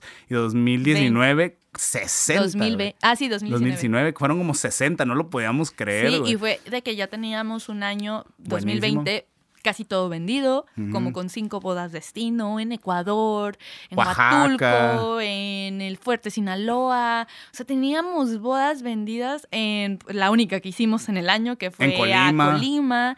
O sea, teníamos bodas destino vendidas, teníamos unas bodas increíbles. Solo logramos hacer una en febrero, que fue a Manzanillo, Colima. La pasamos increíble. Mi Paco, Micheli, se les quiere mucho. Claro, conocimos a los Stereogram, fue, fue increíble. Y pero bueno, pues marzo vino con toda esta situación que obviamente a todos nos ha afectado de diferentes maneras. Fueron, al mismo tiempo, fueron dos meses de mucho descanso porque pues, no hemos parado. no hemos parado desde nunca. De nunca. o sea, Simón, tenemos mucho trabajo de, desde el 2018 de este, de este de, nuestro negocio de, fotografía de bodas, pero Damaris viene trabajando durísimo desde que está en la prepa. Eh, yo también desde que estoy en la prepa, universidad, siempre estaba estudiando. O sea, aunque viví una vida rosita, yo siempre he trabajado muchísimo, ¿no? O sea, tanto en la escuela, mis bandas, el trabajo. O sea, Damaris y yo pues, no, somos, no somos hijos de papi no somos hijos de empresarios, no somos hijos de políticos, no tenemos un colchón donde caer si valemos madre. O sea, no tenemos una herencia esperándonos. No tenemos una herencia esperándonos. Al contrario, no tenemos que velar por nuestros ah, papás. exactamente. Entonces, como que llevamos trabajando duro toda la vida, güey. Exacto. Entonces, estos dos meses, la neta, aunque sí se sintieron raros, eran necesarios. O sea, cayeron bien bonito. Eh, nos, a pesar de la incertidumbre, lo disfrutamos, ¿no? Estar no pensando en el trabajo, haciendo cosas creativas disfrutándonos entre nosotros. Toqué muchísimo la batería. Eh, tú bordabas todas las mañanas, pintabas leíamos juntos. Veíamos películas, lo que no, o sea, porque pues a pesar, a pesar de que somos pareja, que trabajamos juntos, no tenemos mucho tiempo de pareja, o sea, es raro que nosotros vayamos a cenar o que tenemos un date en la playa, o sea, no, aquí casi todo es trabajar, pero pues... Que de igual lo disfrutamos. ya, lo dijiste, ¿no? O sea, que no se siente trabajar porque al final de cuentas estamos juntos y lo estamos disfrutando, pero no tenemos la vida normal de una pareja. Entonces, la cuarentena fue de que, ay, hay que ver una película, y ay, hay que hacer esto cocinábamos juntos, cocinábamos. Bien rico. Sí, sí, sí. Entonces fue eh, necesario, fue necesario, pero pues ya otra vez andamos bien activos. Sí, esos dos meses, y también fue como que, a pesar de que sí le dedicábamos tiempo a otros intereses, nunca nos olvidamos del proyecto. No, no. Nunca nos olvidamos, o sea, durante la cuando ya nos dimos cuenta que efectivamente no iba a haber trabajo esos dos meses, dijimos, güey, tenemos que darle al sitio web. Siempre decimos que eh, nunca tenemos tiempo para ello, que, esa es la única razón por la cual no tenemos un sitio web. Aquí está el tiempo, güey. y me acuerdo que peleamos y peleamos y porque pues eh, eh, la neta, amigos, a todos los fotógrafos que nos están viendo, la neta sí hacer un sitio web es un es un proyectote. Sí, no, y, hacerlo entre dos es como fue muy cansado porque las ideas creativas estaban por lados diferentes. A veces chocaban. A veces, a veces chocaban, a veces no estábamos de acuerdo en muchas cosas. Soy muy visual, Hugo es más técnico y fue de que yo no estoy de acuerdo con esto, no me gusta que se vea así. Mil, mil, mil cosas, pero ya está. Sí, ya. Es, siempre vamos a estar súper orgullosos de nuestro sitio web porque es nuestro bebé de pandemia. nuestro bebé de pandemia. Nuestro bebé de pandemia. Ahí estuvieron enfocadas las energías y como estuvimos tan enfocados en pasárnosla bien y, y, y como desarrollar nuestro sitio web, de repente la pandemia pasó volando, pasó volando y de repente, ¡pum! A trabajar otra vez. Y la neta, está, eh, como les mencionábamos al principio del podcast, eh, estamos súper agradecidos porque a pesar de que estamos viviendo una crisis económica mundial, tenemos, estamos llenos de chamba. Increíblemente. Estamos llenos de chamba. De hecho, estaba revisando fechas con Ale, tu hermana, para hacernos un retiro un fin de semana y me dice septiembre en familia y fue de que, güey, no tengo ningún fin de semana. Perdón, me vas a odiar, pero no tengo ningún fin de semana. Todos están ocupados y es algo por lo que damos muchas, pues gracias y que nos sentimos muy afortunados porque sí hubo un momento en que no quise ser como pues negativa ni pesimista, pero yo sí dije como, pues nuestro negocio no es vital, no soy médica, no hago entregas de alimentos no tengo una farmacia, entonces ¿quién va a querer contratar fotos? O sea, ¿quién me va a querer pagar para hacer unas fotos? Es innecesario, ¿no? Eh, pues el escenario de las bodas pues no se ve, digo, se sigue viendo afectado y fue de que, pues no, o sea, ¿quién va a gastar ahorita en una crisis eh, económica mundial? En, una, en una pandemia, exacto, o sea, y sí, sí, no, no le expresaba mucho, pero sí, yo todos los días me iba a dormir con que, madres, voy a tener que, Hugo va a tener que regresar a trabajar a Estados Unidos, yo voy a tener que regresar a una oficina o a ver qué hago, pero definitivamente nuestro negocio de bodas, de fotografía de bodas, se va a ver muy afectado. Pero bueno, no, por eso estamos aquí. por eso estamos aquí haciendo un podcast, celebrando nuestro tercer aniversario con un giveaway en Instagram. No hemos parado, eh, nos, reactivamos a finales de mayo. Simón. Y no hemos parado, tenemos vendido lo que resta del año con cosas nuevas. O sea, ni siquiera lo que estaba vendido originalmente, ¿no? Porque eso se pasó. Para eso ya se borró. Haz de cuenta que hicimos borrón y cuenta nueva. Sí, se, liberó todo el año, se, se pasó para 2021 todas las bodas, pero increíblemente en estos meses no sé, Diosito es grande y vaya que no soy religiosa, pero Diosito es grande y fue de que ahora le tienen ganas de trabajar, que era algo que pedíamos mucho como, pues quiero regresar a trabajar, ¿no? O sea, al final de cuentas nos da mucho sentido también a nuestra existencia individual como de pareja, nuestro trabajo, ¿no? Nuestro business, que realmente ni siquiera es un trabajo, Lo disfrutamos, muchísimo. no, no, como que sentimos que ah, toda nuestra vida nos preparamos para hacer lo que estamos haciendo sí, ahorita, Sí, sí, sí, bien, bien, bien, cabrón. Entonces, otra vez volvemos a tener el año lleno, afortunadamente, con cosas diferentes, nuevos proyectos. Estamos aquí con el podcast. Este, vamos a dar próximamente un, taller en octubre. Tenemos varias bodas, seguimos teniendo sesiones de familia y estamos pues súper agradecidos que toda la gente nos sigue confiando sus memorias familiares, sus recuerdos, que nos sigue confiando en nosotros. Totalmente. Es, algo así de que no tiene precio. Totalmente. No tiene precio. Y pues sí nos ponemos un poco sentimentales con esta situación porque sí hemos trabajado muchísimo por ello y no por victimizarnos, ¿no? Sino realmente valoramos donde estamos porque pues nos ha costado. nos ha costado, le hemos chingado. Que creo que ese es, el, ese es el, el, mensaje que queremos dar, ¿no? Como que después de, ¿cuánto llevamos cotorreando, güey? Como dos, dos tres horas. Eh, desde, que estábamos cotorreando en la casa, de como que, a ver, güey, ¿cuál es el mensaje que queremos dar? Y la verdad de las cosas es de que queremos hacerles ver de alguna manera que nada llega de la noche a la mañana, güey. Sí, todo tiene que llevar un trabajo. Sí, todo, todo lleva un trabajo, todo lleva un proceso. Eh, tienes que adaptar constantemente a muchos cambios. Eh, nosotros a lo largo de nuestra relación y a, largo, a lo largo de nuestro negocio hemos tenido que hacer rerouting muchísimas veces. O sea, cuando pasó esto de la pandemia sí nos dolió, pero fue como que, arre, güey. No a ver qué más hacemos. Simón, es como que se están cambiando las reglas del, del juego, vamos a adaptarnos y a ver qué chingados pasa, ¿no? Entonces, eh, también, como dije al principio, sabemos que para mucha gente que apenas está conociéndonos, se queda así como, ¿y estos morros quién son? Porque conocemos a muchos de nuestros amigos fotógrafos en el resto de la República y Latinoamérica, llevan en esto desde toda su vida. O sea, por ejemplo... Me, sorprende cuando hay fotógrafos que llevan 10 años y que son de nuestra edad, ¿no? El, ponchito lleva tomando fotos toda la vida. Pues el eh, el otro día nos decía que nueve años y yo de, no seas mamá, yo tengo tres años tomando fotos, ¿no? O sea, ellos llevan un camino súper, súper adelantado, el recorrido y los admiramos y los queremos. Entonces es como, pues hay que celebrar todo, ¿no? No, y aparte digo, como que vemos esas trayectorias y, y, obviamente si hay gente que nos ve y gente que está en la industria y dice, bueno, y y estos pinches norteños, qué chingados, ¿de dónde salieron? ¿De quién son hijos? ¿De, ¿De, quién son sobrinos? ¿Cómo? Y en realidad no somos hijos de nadie, simplemente somos dos güeyes que le echamos un chingo de ganas a todo lo que hacemos y eso nos ha llevado hasta aquí. Entonces, eh, somos súper agradecidos de todo lo que eh, hemos pasado, todo lo que hemos logrado. Te quiero un chingo. Yo también. ha sido un camino bien agradable, bien bonito, lleno de aprendizaje y pues a ver qué chingados se viene. Sabemos que lo que venga va a estar chingón. Sí, ahí por si se preguntaban nuestra historia. A ver de dónde veníamos. no, sí, o no, sí nos llegan mensajes, ¿no? Como cómo empezaste, o qué te llevó a hacer fotos, cómo es trabajar en pareja, pero, o sea, creo que eh, valía la pena contar desde cómo nos conocimos, ¿no? Desde cero, porque todo, todo, todo, todas las decisiones, todas las decisiones han sumado y han forjado todo el camino y han resultado en esto. o sea, estamos estables, creo yo. estables en el business, como pareja. Tenemos como personas. como personas, tenemos muchos proyectos todavía por hacer.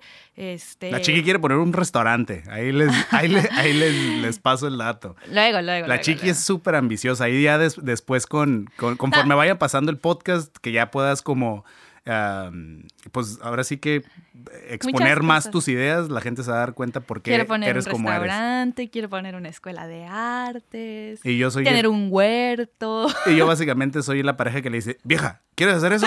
Chingue su madre, vamos a darle, yo, yo te ayudo. Entonces, lo más seguro, lo, y, y lo como estábamos diciendo, siempre hemos sentido que todo lo que pasamos en la vida nos ha traído aquí y estamos seguros que en unos años, donde estemos, todo lo que hemos vivido hasta, o sea, hasta lo de ser fotógrafos, nos va a llevar a otro lado. Lo más seguro es que vamos a terminar siendo otra cosa. Sí, creo que mi resiliencia también se ha pegado un poquito contigo y siempre te he dicho, ¿no? Como, pues no pasa nada, hay que, hay que adaptarnos. Es también por eso que la protea, la flor protea mm. está dentro de nuestro branding, la traigo tatuada, porque la protea es como sinónimo de resiliencia, ¿no? Es una flor que eh, florece, no importa, pues, las condiciones climáticas, es una flor endémica de África, creo.